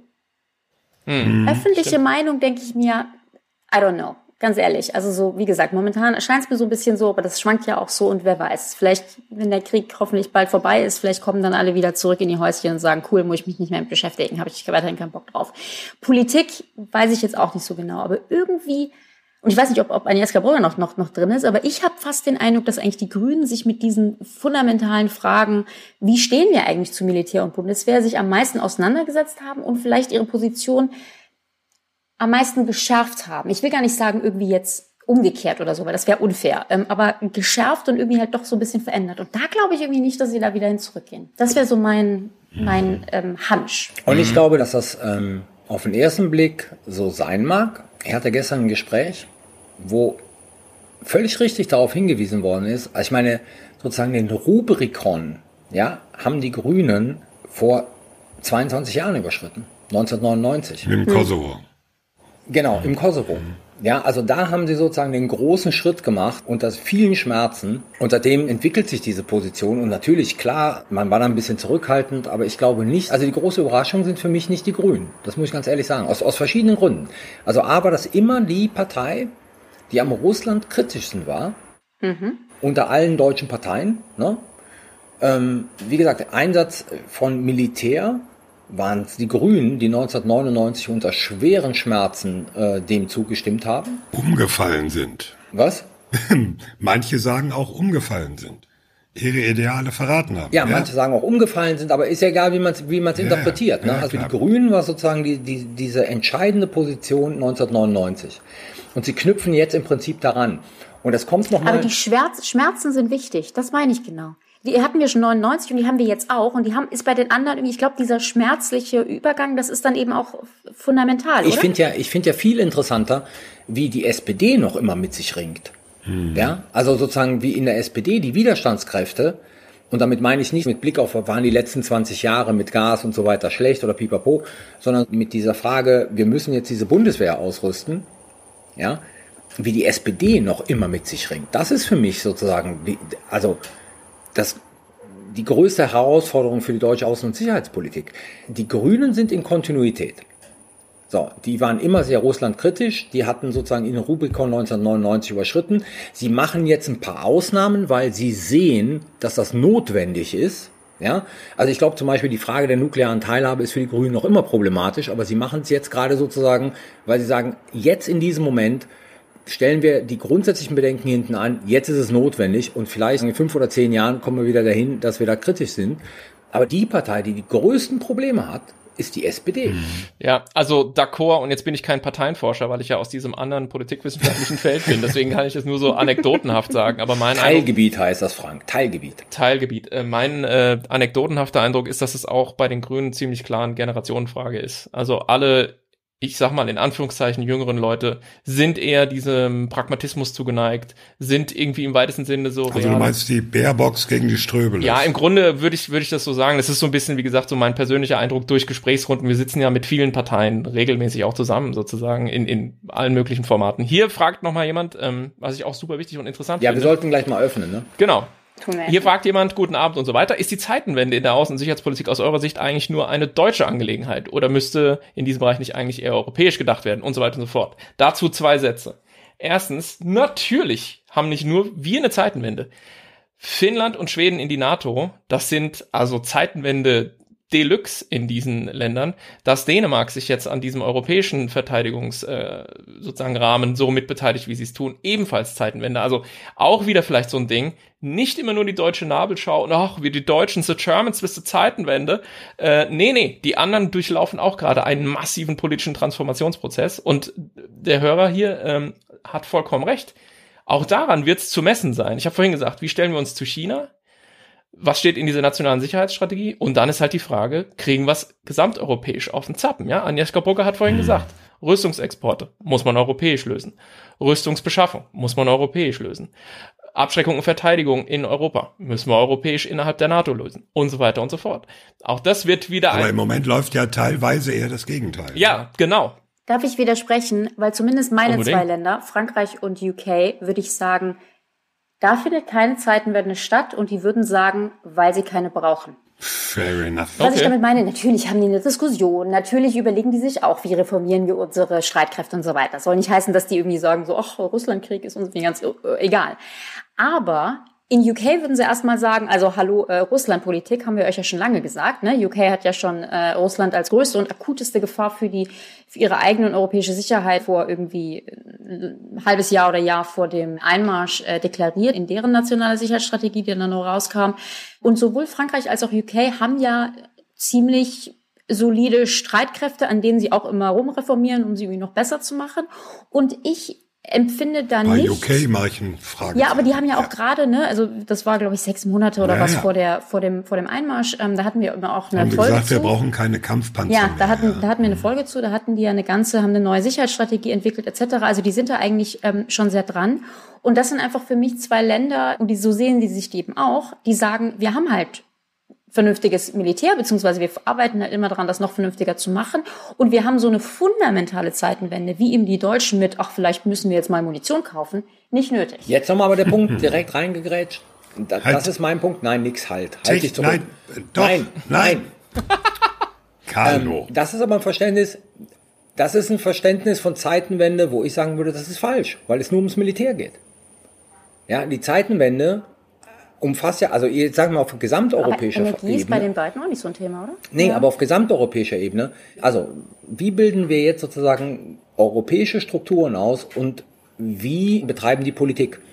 Und da würde ich sagen, alles, was demnächst in der nächsten Dekade kommt, wird sozusagen eine europäische Sicherheitsordnung gegen Russland werden. Und die Diskussion ist in Frankreich noch nicht gegessen. Ah ja, okay, fair Und jetzt kommt das besondere Gewicht der Bundesrepublik Deutschland, weil wenn die Bundesrepublik Deutschland diese Zeitenwende nicht vollzieht, dann wird sie auch in Europa problematisch.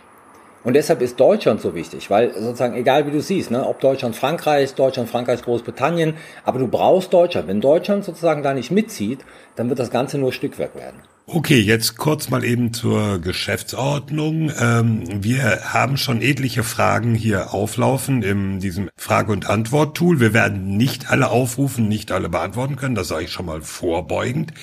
Wir würden euch aber bitten, äh, wenn jemand sagt, och, ich möchte meine Frage stellen und die soll auch dann auf dem Audio zu hören sein, dann nehmen wir ihn auch als Redner in mit rein. Das müsstet ihr vielleicht aber dann äh, kenntlich machen bei der Frage, so nach dem Motto, möchte ich selber sagen? Und dann, wer hat, kann das technisch? Frank, ne? Du kannst die Ich dann scrolle durch viele, viele Fragen. Grüße in die Schweiz übrigens an dieser Stelle zurück. Ähm, es sind sehr viele, wir können unmöglich alle dran nehmen. Ich würde einfach sagen, wer, mal, wer mit uns reden will, einfach mal Hand heben. Dann schalten wir mal frei. Aber ich sag auch gleich, ich hole da natürlich auch den groben Hammer raus gleich, wenn da irgendwie Co-Referate gehalten werden oder ähnlicher äh, Quark kommt. Oh, da kommen schon ganz viele Hände. Was ich nicht glaube, aber. Da muss ich ähm, mir glatt mal was zu trinken holen. Genau, also Fragen bitte und kurz und ähm, genau. So, äh, Du hast das im Auge? ja, ich sehe, dass hier Zuschauer, dass fünf Zuschauer sich gemeldet haben, aber ich sehe nicht, wo die sind. Moment, Technik. da sind sie. Immer wieder begeistert. Aha, das ist doch, das sind doch so. Justin Scholz, bitte, go. Das ist der Herr Scholz, von dem wir die ganze Zeit gesprochen haben. Ja, surprise, surprise. Vielleicht ist es der Bundeskanzler, der ist in den Urlaub. Jetzt, hört- jetzt glaube ich, kommt er gleich. So, ihr hört mich? Ja, schieß Ja. los. Genau, ich bin der Justin Scholz, bin nicht verwandt oder nicht wissen. Ähm, nee, ich habe nur die Frage, weil ihr habt vorher erwähnt, dass ihr eine ne Chance seht, dass das dauerhaft sich auch verändert, das Verständnis dazu. Aber wenn die Ukraine den Krieg gewinnt, dann ist es ja durch und dann ist ja, könnte man argumentieren, dass halt viele in der, in der Gesellschaft, aber auch in der Politik dann sagen, naja, die, die russische Bedrohung ist jetzt zurückgeschoben oder zurückgedrängt worden. Jetzt müssen wir auch nicht mehr wirklich die große Zeitenwende machen, weil das Thema hat sich ja jetzt erledigt. Und welche andere Gefahr haben wir denn dann noch außer der Russen?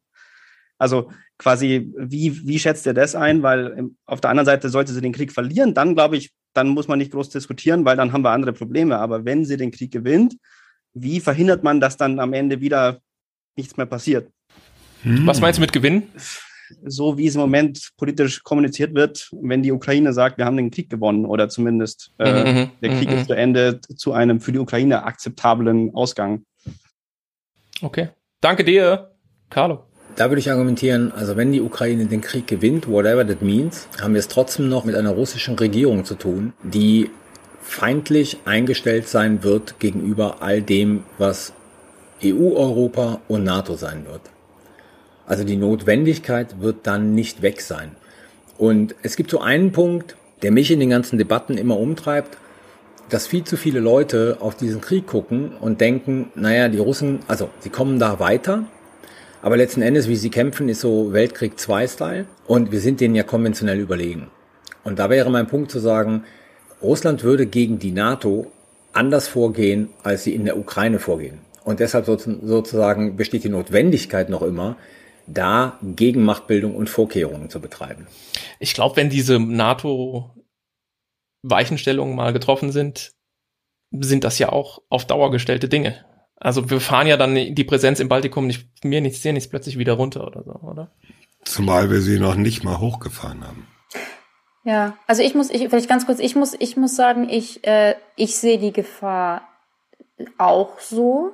Ähm, ich meine, wir hoffen natürlich alle, dass die Ukraine gewinnt, was immer das auch heißen soll. Aber ich glaube, ähm, es, die größte Gefahr ist so ein bisschen, wenn das so ist, dass dann vielleicht tatsächlich viele Deutsche sagen, ja gut, dann ist ja irgendwie das Problem weg, beziehungsweise so schlimm ist ja irgendwie Russland doch nicht. Also sprich, wir werden mit denen fertig. Und gleichzeitig, und das ist, glaube ich, ein Punkt, den Gustav Dressel gemacht hat in unserer Folge, die USA sagen, ja, Russland ist ja irgendwie jetzt nicht so eine Gefahr, mit denen werdet ihr Europäer schon alleine fertig. Und das könnte gefährlich werden, Und oder? wir gehen nach China.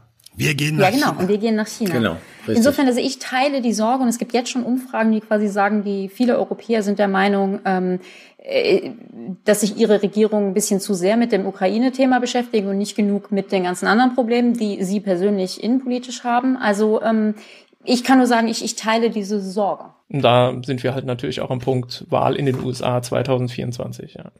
Alright. Ja, schon, eh- schon die Midterms. Schon die Midterms. Ich, ich wollte noch ganz, ganz kurz was dazu sagen. Äh, ich sehe eher, ich sehe ja auch die Gefahr noch nicht mal, wenn die Ukraine gewinnt, wie auch immer wir es definieren, sondern wenn dieser Konflikt eingefroren wird, wie es ja jetzt ein äh, regionaler CDU-Politiker und Ministerpräsident gefordert hat. Das sollte man doch einfrieren, dann wäre alles gut.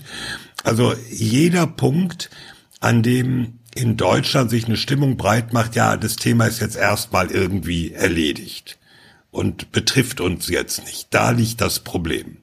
Ich glaube noch nicht mal, wenn wenn es irgendwie clear cut wäre, gewonnen, verloren, dann äh, würde das sicherlich auch die die Haltung beeinflussen. Aber die große Gefahr sehe ich in dieser schleichenden ist wie wie heißt das beim Anhalter durch die Galaxis ein Palfeld, ein Problem anderer Leute fällt. Ja, genau. Damit kann man effektiv Dinge unsichtbar machen, weil das ist ein Problem anderer Leute, ja. Genau, da wird ein Ja. Palfeld drum gelegt. Geil. Das, weiß Das ist ein ich gar Problem nicht, anderer ist super. Leute und ist gar nicht mehr unser Ding. Ja, wer es nicht kennt, wir müssen den Hitchhiker's Guide to the Galaxy vielleicht auch noch in die Shownotes tun. Unbedingt. Ja. So, jetzt spricht Nita, bitte. Ja, hallo erstmal. Hallo. Hallo. Ich wollte ganz kurz nur eine Frage stellen. Und zwar, ich hatte sie zwar heute schon auf Twitter gestellt, aber ihr seid ja voll die Käpsele und ihr habt es ja eigentlich voll drauf.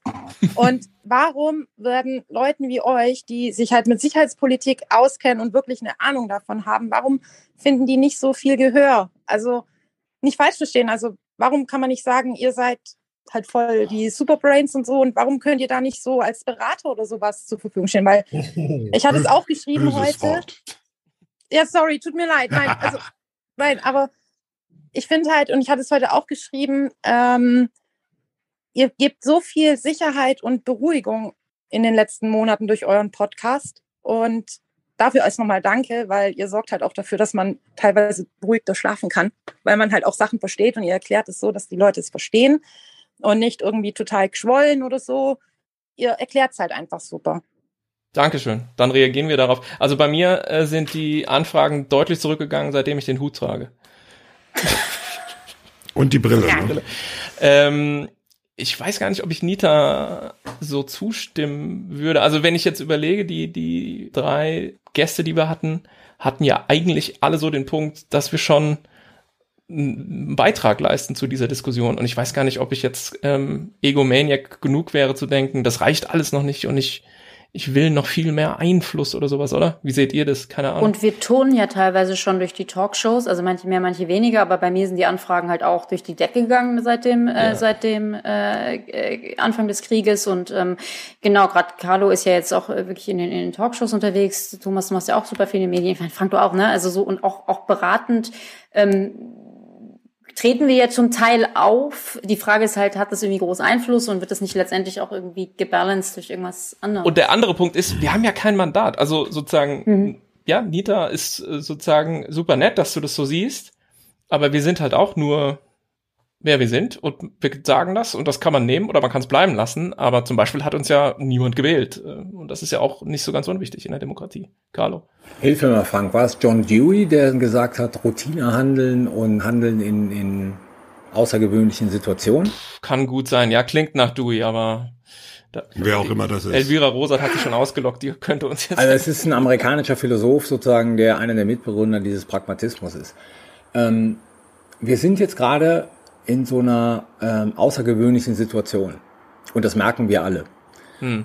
Und deshalb sozusagen werden wir relativ stark nachgefragt als Gesprächspartner. Das hat erstmal nichts mit Einfluss zu tun, aber so dieses Gefühl ist, also normalerweise gibt es Situationen, die sind so Routinehandeln. Es gibt eine neue Krise und dann ist halt eine Krise da und dann guckt man sozusagen, wie man mit der umgeht und man hat Erfahrung mit Krisenmanagement und pipapo.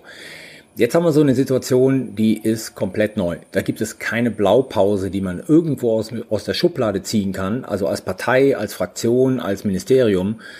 Und da wird Expertise unheimlich nachgefragt. Und deshalb sind wir halt glaube ich, alle momentan so stark beschäftigt, wie wir es die letzten zehn Jahre nicht waren.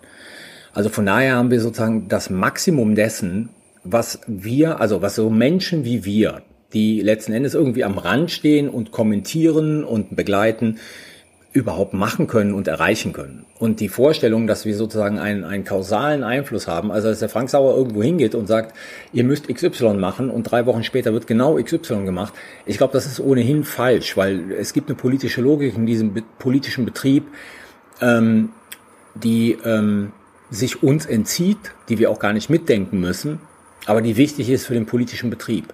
Nur, dadurch, dass wir in einer Situation sind, die für Politiker und Ministerialbeamtinnen komplett neu ist, haben wir Möglichkeiten, Gespräche zu führen oder werden nachgefragt, wie normalerweise in Routinesituationen deutscher Außen-, Sicherheits- und Verteidigungspolitik oder europäischer Außen-, Sicherheits- und Verteidigungspolitik so nie gegeben sind. Und da würde ich sagen, mhm. das ist das Maximum dessen, was man als jemand, der irgendwie an der Seitenlinie steht und nicht in diesem politischen Betrieb äh, sozusagen ähm, fest involviert ist, überhaupt haben kann. Vorhin schrieb hier jemand, äh, ihr klingt wie äh, Virologinnen und Virologen im Frühsommer 2020, die sich gegenseitig oh versichern, Gott. jetzt haben die Leute endlich verstanden, wie ernst die Lage ist.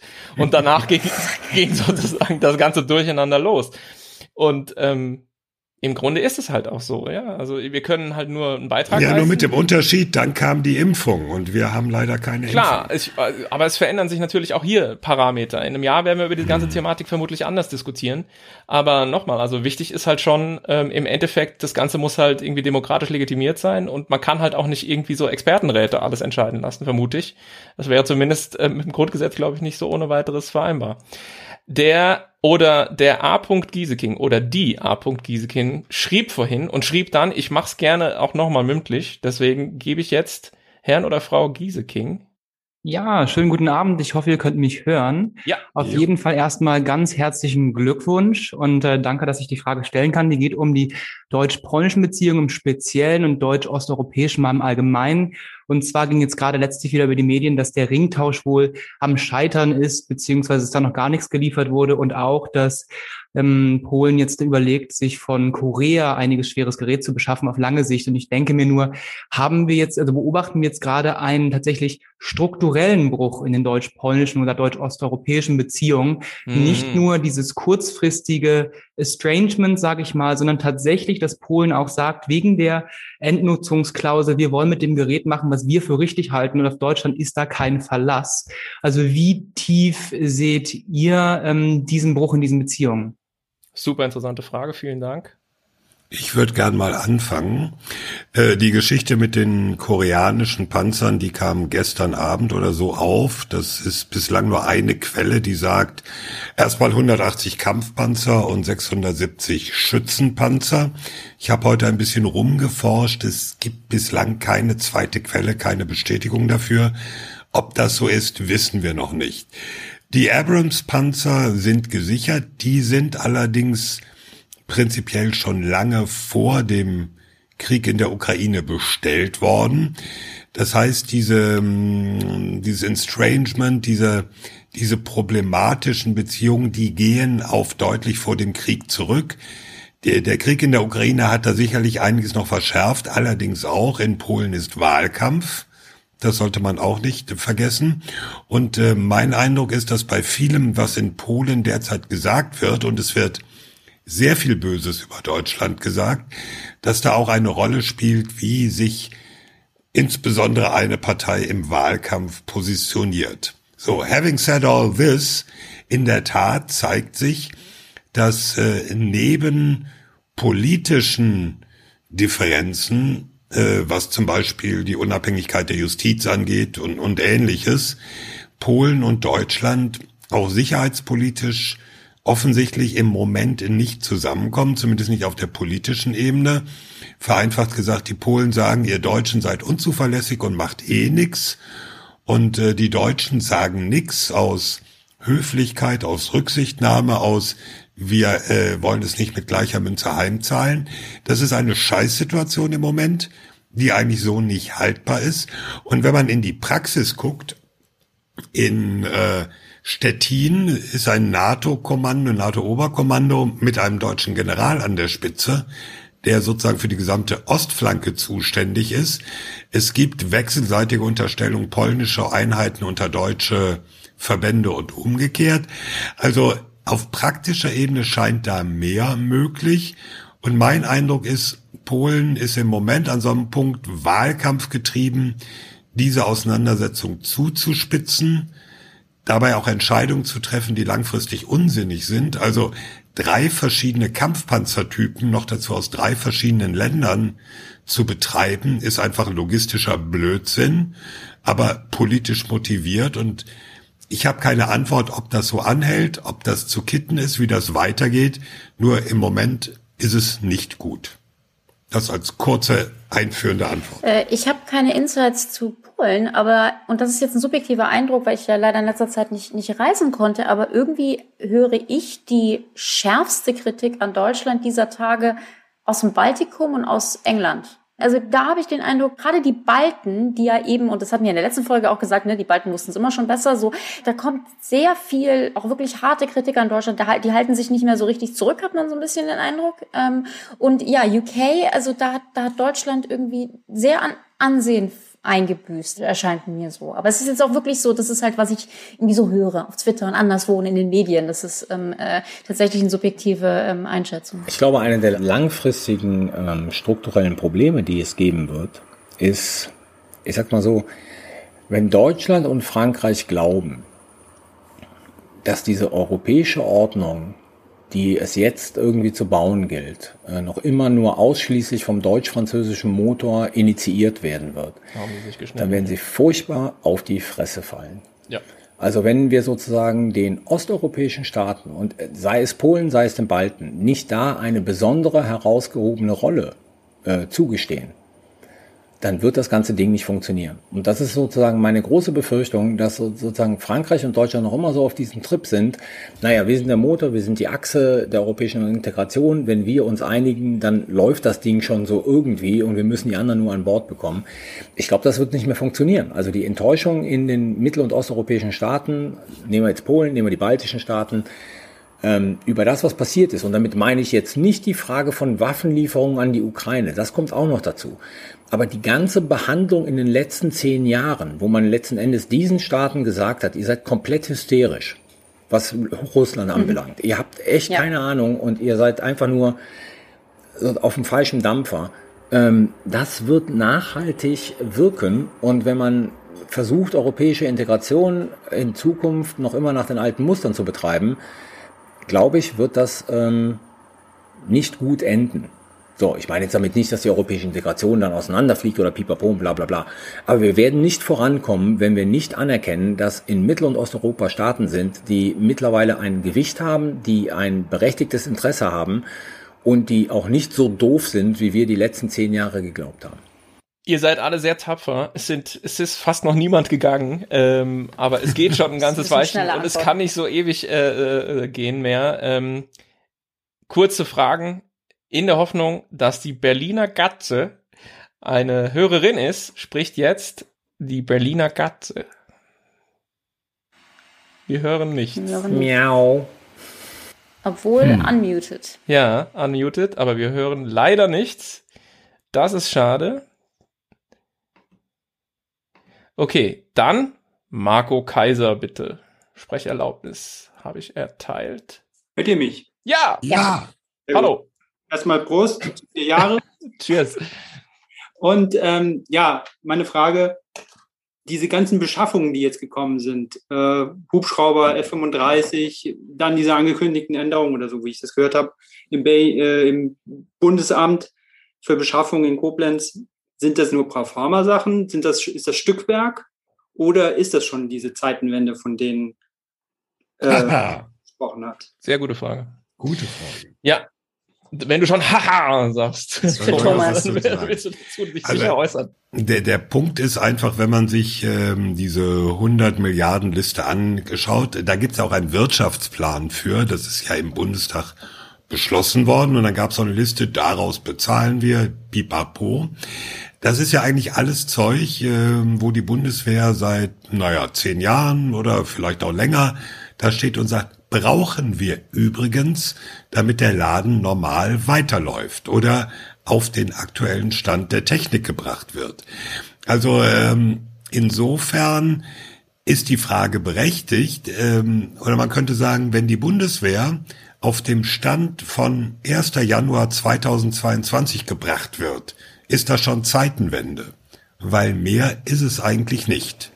Muss Hä? man Kannst du Hm? das nochmal erklären? 1. Januar 22? Also wenn man äh, sagen würde, wie hätte die Bundeswehr am 1. Januar 2022 so ausgerüstet sein müssen, wie es der Papierlage entspricht. Ah, okay. So. Ja, ja, okay. Und dafür ist auch nur zum Teil dieses Sondervermögen. Dieses Sondervermögen führt ja nicht dazu, bislang jedenfalls, nach dem, was man weiß, nach dem, was geplant ist, dass die Bundeswehr neue Fähigkeiten hätte, wie es bei, wie es bei der Truppe heißt oder beim Militär heißt, dass sie irgend, irgendwelche neuen Waffen bekäme, die sie vorher nicht hatte, sondern sie kriegt eigentlich das, was sie eigentlich schon längst hätte haben sollen.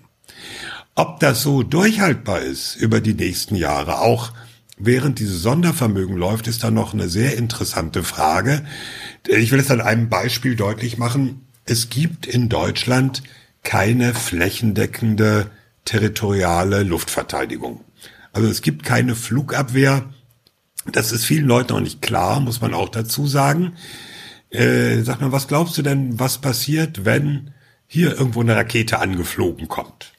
Muss jetzt nicht Berlin sein, kann auch sonst wo oder Henstedt-Ulzburg oder whatever. Ist mir gerade eingefallen. So. Gibt's das? ja Gibt's klar das? gibt's das, Henstedt-Ulzburg. Ist bei Hamburg. So. Äh, und dann ist die ehrliche Antwort, nö. Da gibt's nichts. Haben wir ja schon mal drüber gesprochen. Ich wollte gerade Genau. sagen, gibt es eine sicherheitshalber Folge? Ja. Gibt's eine sicherheitshalber Folge zu. So. Deswegen ist natürlich die Überlegung, sollte man jetzt eine wie auch immer geartete, mehr oder weniger flächendeckende Luftverteidigung, eine Abwehr von ballistischen Raketen haben, Stichwort Arrow 3 aus Israel zum Beispiel. Übrigens nicht Iron Dome, weil Iron Dome ist nur, haben wir auch drüber gesprochen, nur die Verteidigung eines sehr begrenzten Raumes gegen relativ kleine Raketen. Darum geht's nicht, aber das wäre so eine neue Fähigkeit. Äh, äh, ansonsten ist natürlich die Frage, Zeitenwende, ja. Deswegen haben wir auch so auf die Mentalität vorhin abgehoben. Ähm, zu sagen, eine Bundeswehr, die so ausgerüstet ist, wie sie auf dem Papier eigentlich schon immer ausgerüstet hätte sein sollen, ob das eine Zeitenwende ist, würde ich ein Fragezeichen. D'accord. Ich meine, es gibt ein paar Dinge, ähm, die man schon nennen kann. Ich hatte ja vorhin gesagt, ich bin niemand davon, der sagt, es ist in der Substanz überhaupt nichts nichts passiert. Ja, man hat diese Nee. Obergrenze zum, für die Beschaffung von kleineren äh, Summen irgendwie erhöht von 1000 auf 5000. Auf 5000. Äh, ja. Man zieht jetzt diesen im europäischen Recht diese Klausel, wo man sagt, wenn es um nationale äh, Sicherheit geht, müssen wir nicht immer alles zwingend europaweit ausschreiben. Sehr wichtig, sehr gut, ja, machen die Franzosen und so schon immer. Also es passieren schon Dinge. Die Frage war, ist das jetzt schon Zeitenwende? Ich würde sagen, nein. Äh, aber es stellt einige Stellschrauben in die richtige Richtung, äh, die uns irgendwann vielleicht zu einer Zeitenwende bringen können. Aufruf an alle weiblichen, also an alle Zuhörerinnen, Menschen, die sich als ähm, äh, weiblich identifizieren. Meldet euch, weil ich habe hier, glaube ich, von den Namen her nur Männer. Äh, Frank Berliner Gatze schreibt dir, Mikro geht jetzt. Oh, dann Hand hoch, Berliner Gatze. Boom. Sprecherlaubnis. Go. Moin, ich hoffe, es funktioniert jetzt wirklich. Ist ein Typ, ist keine Frau. Ja, Raus. verdammt, reingeschmuggelt. Schieß los, mach's kurz. Jo, also kurz ab, ähm, herzlichen Glückwunsch. Ich dachte nicht niemals, dass ein Podcast mit so vier Verrückten es so weit bringen kann. Weil das ist ein absolutes. Brandthema. Und Haben wir, ich hätte- haben wir auch nicht gedacht. Und ich finde es wahnsinnig toll, dass es das immer noch gibt. Alles klar, hast du eine Frage? Ich habe eine. Könnte es in Zukunft so einen quasi Mini-Podcast mit, äh, Podcast mit Basiswissen geben? So ein Sicherheitspodcast, Kindergarten, quasi Sendung mit dem Igel.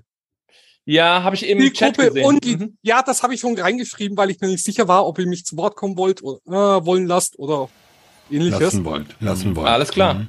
Danke. Und also Ziel wäre es einfach, die Sicherheitspolitik erklärbar zu machen, weil ich bin hier in meiner Nachbarschaft irgendwie sehr gut vernetzt und bin wahnsinnig bei jedem neuen Artikel von einer gewissen Zeitung, die mit neuen Wunderwaffen und Atomkrieg äh, äh, erklärt äh, und konfrontiert, bin ich immer nur noch am Beruhigen und am Erklären und jo, könnte man es irgendwie einfacher machen und irgendwie einfach mal so die Basics erklären, so quasi, dass man die Leute ranführt. Also ich will jetzt Mhm, nicht so einen Militarismus haben, wie, äh, wie man den in russischen Talkshows jeden Tag in der Propaganda sieht. Mhm, mhm. Ja, eher so, eher was sind so die Basics und wie funktioniert das? Und ja, ich weiß, ich, jeder Euro, der nicht äh, in Sicherheit investiert wird, ist ein Euro mehr in Bildung und in Forschung. Aber warum ist der trotzdem nötig? Also das Ah, wäre klar, für klar. mich wahnsinnig wünschenswert. Super, danke. Ich schalte wieder stumm. Ähm, Message kam an. Wir hatten darüber schon mal gesprochen, sehr, sehr viele Jahre ist her, weil wir uns mal ganz am Anfang überlegt hatten, wie wir den Podcast eigentlich machen wollten. Äh, und so wollten wir es eigentlich nicht machen, weil wir nicht in diesen Erklärbär-Modus fallen wollen. Aber ähm, wir bewegen das mal in unserem, in unserem Herzen, würde ich sagen. Ähm, und vielleicht können ja auch äh, alle anderen Menschen, äh, die das noch nicht tun, in alte Folgen mal reinhören oder man kann auf einzelne Folgen deuten und sagen, die sind interessant, weil da wird was erklärt. Die, F- die Caroline G. hat. Darf ich ganz kurz vorher noch Ja. was sagen? Ich glaube, der Punkt ist, dass wenn man sowas machen würde, dann müsste man auf ein YouTube-Format umsteigen, ähm, das auch sozusagen mit Visualisierung arbeitet, weil ansonsten, glaube ich, erreicht das nicht so viele Menschen. Du willst die Handpuppen. Gib's doch einfach zu, du willst ja, die wie es Handpuppen. erreichen sollte. Und da kommt halt immer so der Punkt, und das ist natürlich, was viele Leute vergessen, wir alle haben noch Jobs, die uns sozusagen den Lebensunterhalt sichern. Ja, ja. Und das, was wir hier machen, ist on top und add-on. Also wir Ein Hobbyprojekt. Wir verdienen damit kein Geld, wir machen es super gerne, aber je mehr dazu kommt, desto weniger Zeit haben wir für die Jobs, womit wir eigentlich Geld verdienen. Und das ist, dann wird irgendwann mal die Balance problematisch. Das ist jetzt nicht zu verstehen als ein Aufruf, dass wir jetzt demnächst 20.000 Patrons haben, ähm, damit wir unsere normalen Jobs ruhen lassen und uns nur noch darauf konzentrieren. Jetzt will ich noch ganz kurz, bevor Frank jemand anders die, die, die, die Worterlaubnis erteilt. Also, Alexander Schilling, wer immer du bist, die Frage ist einfach scheiße. Es gibt keine Nachfolgeregelung von Kollegen Wiegold. Wenn Kollege Wiegold in die Kiste gehen sollte, ist dieser Podcast zu Ende. Punkt. Was? Das fragt jemand? Unglaublich, es ist, das ging an mir vorbei. Caroline, bitte, sag was, sag was anderes. Ja, hallo, ich hoffe, man kann mich hören. Ja, super. Ähm, ich habe eine Frage und zwar zu Schweden. Ich beschäftige mich gerade mit meiner Bachelorarbeit mit so der schwedischen Sicherheits- und ja, Militärpolitik und habe da im Zuge dessen mit Freunden aus Schweden ganz viel drüber gesprochen. Und die meinten tatsächlich zum NATO-Beitritt, dass sie eher das Gefühl haben, dass die schwedische Regierung versucht, da möglichst schnell ja, so einen Haken dahinter zu machen, weil sie Hm, eigentlich hm. mehr mit Innenpolitik zu tun haben. Und da würde es mich mal voll interessieren, wie ihr das so, so seht, weil die meinten, okay, eigentlich, blöd gesagt, eigentlich juckt's die nicht so richtig mit der NATO, sie haben eigentlich andere Probleme. Du meinst jetzt, die, die Bevölkerung ist da gar nicht so aufgekratzt, was das Zumindest angeht? jetzt, ja, zumindest jetzt äh, die Freunde, die ich da habe. Also es Mhm. ist jetzt nur eine ganz kleine Stichprobe gewesen. Geben die Umfragen ja nicht so her. ne? Genau, alle Sorry, Umfragen. Genau. alle Umfragen zeigen eigentlich eine große Zustimmung unter der schwedischen Bevölkerung, aber es ist wohl unter den Parteien sehr fragil. Ja. Also in dem Moment, in dem Erdogan da angefangen hat, Forderungen zu stellen, sah es ja kurzfristig so aus, als ob ein Teil sozusagen dieser regierungstragenden Parteien dann wieder davon abrückt. Ich glaube, das ist eher ein Problem der, also der schwedischen Parteien als der schwedischen Bevölkerung, weil die Umfragen zeigen eigentlich recht stabil, dass die schwedische Bevölkerung das sehr nachhaltig unterstützt. Mhm. Okay, ja. Alright. Danke. Es geht so langsam auf die Zwei-Stunden-Marke zu. Ich würde vielleicht noch eine Person bitten, noch dazu zu kommen und dann gehen wir mal so langsam alle was anderes machen. Ja.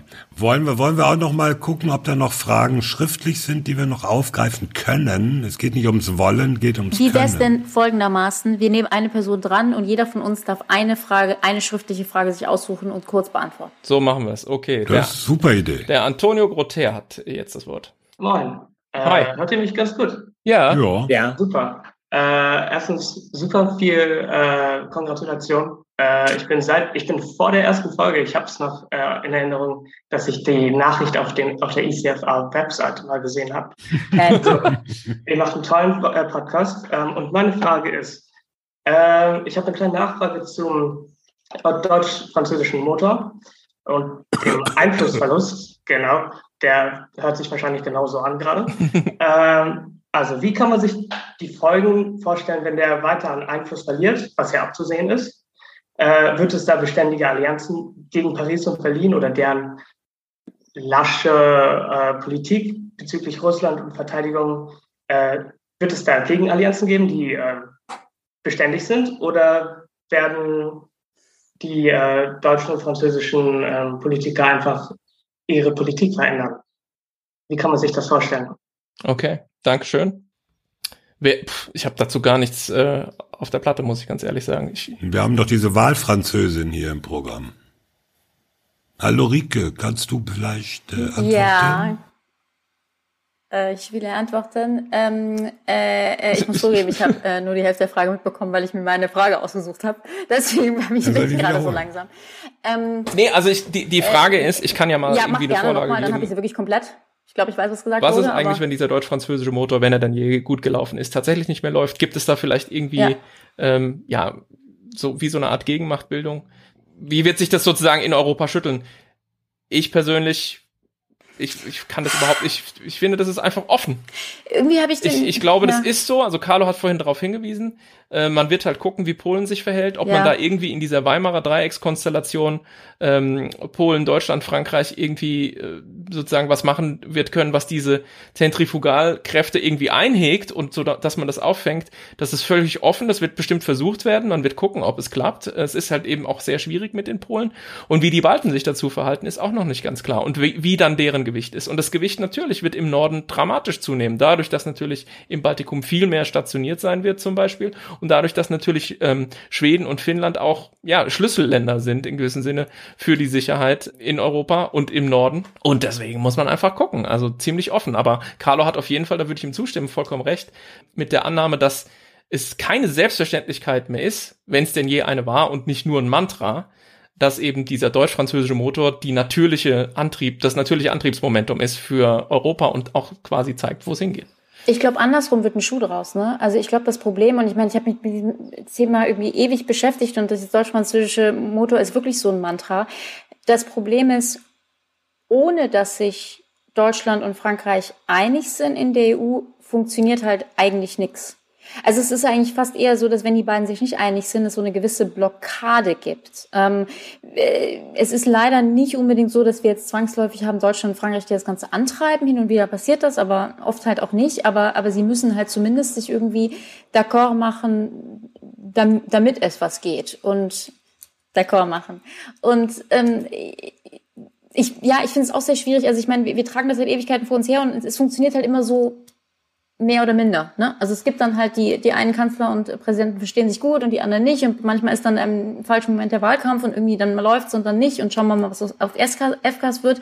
Aber letztendlich, also ich bin schon der Meinung, zumindest innerhalb der EU, in der NATO ist das anders, aber innerhalb der EU braucht man letztendlich diese beiden Player, die halt irgendwie auf einer Wellenlänge zumindest sind, weil sich sonst ziemlich viel blockiert und ähm, ja, deswegen, deswegen ist ja auch die Gefahr so riesig, wenn irgendwie eine Marine Le Pen gewählt wird. Also das ist ja nicht nur irgendwie, dass wir die nicht mögen, sondern dass halt eben alles blockiert äh, äh, wird.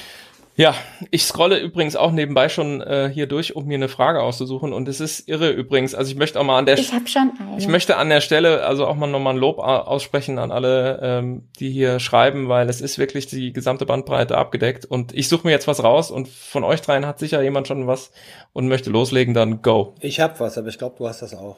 Ich habe auch was. Ich hab, ich hab.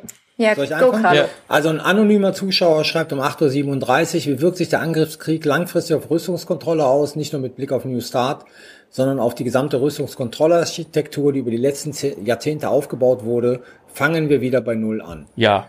Ganz kurze Antwort, außer bei New Start fangen wir komplett bei Null an. so, also muss man ganz einfach sagen. Also alles das, was Sicherheit und Stabilität im Europa ausgemacht hat, ist komplett weg. Also alle großen Verträge sind weg, entweder von den USA aufgekündigt worden oder von den Russen aufgekündigt worden. Ähm, ich glaube, wir treten jetzt erstmal in eine Phase, in der ähm, der Westen sich se seine eigene Stärke versichern muss und dann erst sozusagen wir wieder anfangen können, in Austausch über diese Fragen zu treten äh, mit der Russischen Föderation im konventionellen Bereich. Wie gesagt, New Start sehe ich da als Ausnahme. Ich glaube, da gibt es weiterhin das Interesse zwischen den USA und der Russischen Föderation. Aber alles, was sozusagen den Bereich Europa anbetrifft, die Verträge, die wir hatten, sind alle weg und werden auch so schnell nicht wiederkommen in neuer Form. Also alles, was uns direkt betrifft, ist nicht mehr da. Steht aber auch allen Beteiligten in den Ministerien sehr klar vor Augen. Danke. Gut. Äh, okay, soll ich? Ähm, ich? Ich muss mich ja sehr zurückhalten, nicht kurz Gorend zu antworten auf die Frage nach der europäischen Armee und einen Vortrag zu halten, warum die Euro europäische Armee Unsinn ist. Haben Nein. wir nicht da schon mal eine äh, Folge zugemacht? Aber ich, ähm, ich nehme lieber Florian Kiebels Frage, der fragt, war UK wirklich so Russland kritisch? Stichwort russische Oligarchen, die sich über die letzten Jahre sehr bequem gemacht hatten in London. Das ist richtig, also es ist beides richtig. Ja, UK war und ist zu Russland kritisch und ja, wir haben äh, haufenweise russische Oligarchen, die den kompletten Regents Park Bereich aufgekauft haben. Das ist widersprüchlich, ähm, beziehungsweise das ist ähm, auch einfach ein bisschen opportun, stimmt aber trotzdem. Also Großbritannien, vor allen Dingen im Lichte des Skripal-Mordanschlages, da diese, diese Giftgeschichte ähm, auf diesen russischen Doppelagenten in Großbritannien. Äh, UK hat doch sehr klar und viel früher als eben die meisten anderen äh, gesagt, dass Russland, sie haben glaube ich gesagt, the greatest and most acute threat to their security. Und das war schon in der britischen nationalen Sicherheitsreview vor, weiß ich jetzt nicht, äh, anderthalb Jahren oder zwei, ich weiß nicht mehr, wann die rauskam, auf jeden Fall lange vor der, vor der Invasion. Aber natürlich, diese Oligarchengeschichte ist ein großes Thema und da wird auch viel drüber diskutiert, jetzt auch gerade im Zuge des Krieges, ob man da nicht endlich mal was gegen tun sollte. Ein Tory-Government wahrscheinlich eher nicht. Schauen wir mal, wie sich das langfristig entwickelt. Aber das ist ein bisschen widersprüchlich, das äh, ist einfach so. Ja. Also die Frage, die ich mir rausgesucht habe, ist, kann man bei Carlo Masala promovieren? Antwort, ja. Klare Frage, klare Antwort. Nee, Stichwort Zeitenwende, fragt jemand. Was bedeutet es, äh, fragt Peter Heilrath, was bedeutet es für die Zeit nach dem Krieg? Konzentrieren wir uns auf Containment Russlands oder gelingt eine OSZE 2.0, die resilienter ist und durch militärische Sicherheitsgarantien auch gegenüber aggressiven Akteuren? Mhm. Extrem gute Frage, auf die ich keine abschließende Antwort habe. Deswegen, weil ähm, natürlich Containment in gewissem Sinne zurzeit ähm, das Gebot der Stunde ist, aber natürlich Russland auch nicht in der gleichen Form ja, containbar ist, eingehegt werden kann, wie das vielleicht noch äh, vor ein paar Jahrzehnten im letzten Kalten Krieg, äh, den wir, glaube ich, nicht wieder neu auflegen können, weil sich doch viele Parameter drastisch geändert haben, der Fall war. Und insofern, ähm, ja, ich habe mal irgendwo neulich gesagt, ähm, ich finde, das ist so ein schönes Bild, was es gut trifft. Wir können Russland nicht nordkoreanisieren. Es geht schlichtweg nicht. Diese totale Abschottung äh, ist nicht zu machen, auch mit den Verbindungen, die Russland eben zum Beispiel zu China und Indien und sozusagen in weite Teile der restlichen Welt hält. OSZE 2.0?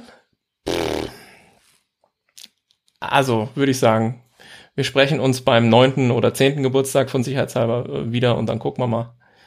15. Wo das irgendwie, also, Frühesten, ja. Fakt ist. Wenn FCAS fliegt, wenn FCAS fliegt. Fakt ist, ich habe auch über diese Rüstungskontrollthematik gerade noch irgendwie eine Studie geschrieben. Deswegen habe ich so heftig genickt, als Carlo gesprochen hat, weil ich das wörtlich fast vorhin in die Tastatur gehämmert habe.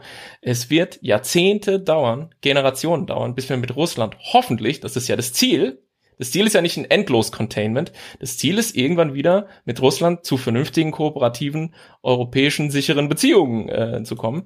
Aber das wird Jahrzehnte dauern, weil wir sind auf dem Nullpunkt mit Russland und der europäischen Sicherheit und der Rüstungskontrollarchitektur.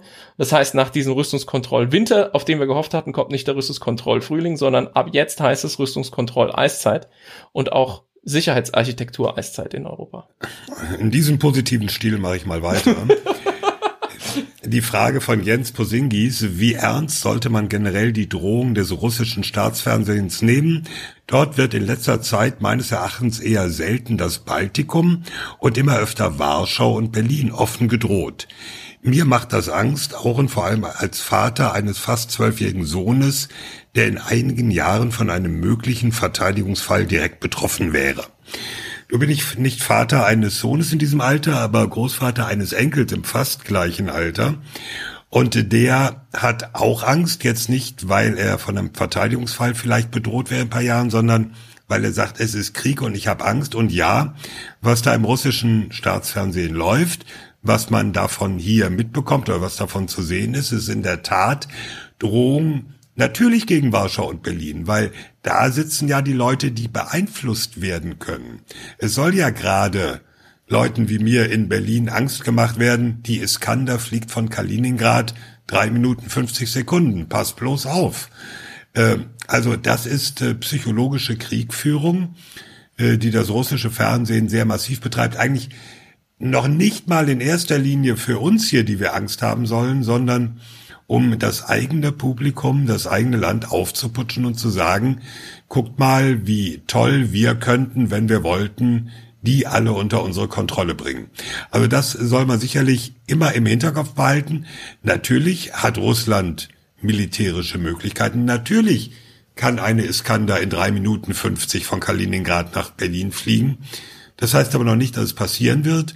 Und dass im russischen Staatsfernsehen damit gedroht wird, heißt erst recht nicht, dass es bevorsteht. Wir haben noch so viele super Fragen, aber ich habe nur eine, die Frank beantworten muss. Frank hat sich bei dir im Hintergrund Kermit der Frosch erhängt. Nein, es ist Mr. Poolnudel. ja.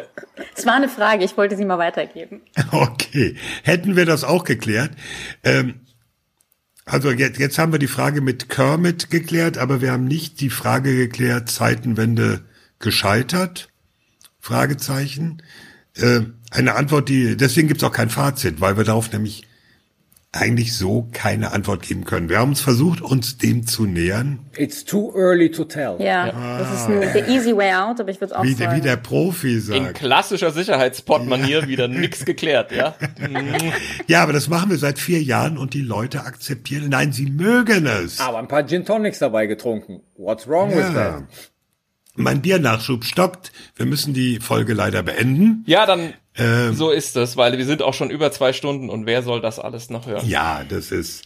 Also wir sagen jetzt mal, das war's. Herzlichen Dank an alle, die uns zugehört haben, die sich eingebracht haben, die Fragen gestellt haben, auch wenn sie nicht drangekommen sind. Das bitten wir zu entschuldigen. Wir finden ganz toll, dass ihr dabei wart.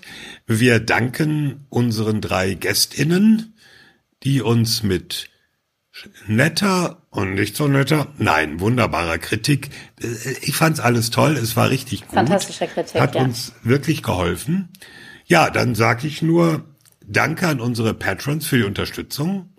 Danke an Fanny, die diese sehr Funny, lange Folge. Funny. Funny, ach, ich Funny. lern's nie. Jesus Christ, du sagst es immer richtig. Und diesmal habe ich sogar das A markiert. Danke an Fanny, äh, die diese ziemlich lange Folge irgendwie technisch hörbar machen muss und wird. Äh, und ich habe Fanny gesagt, ja. ja okay. Alle Informationen zum Podcast findet ihr unter sicherheitspod.de.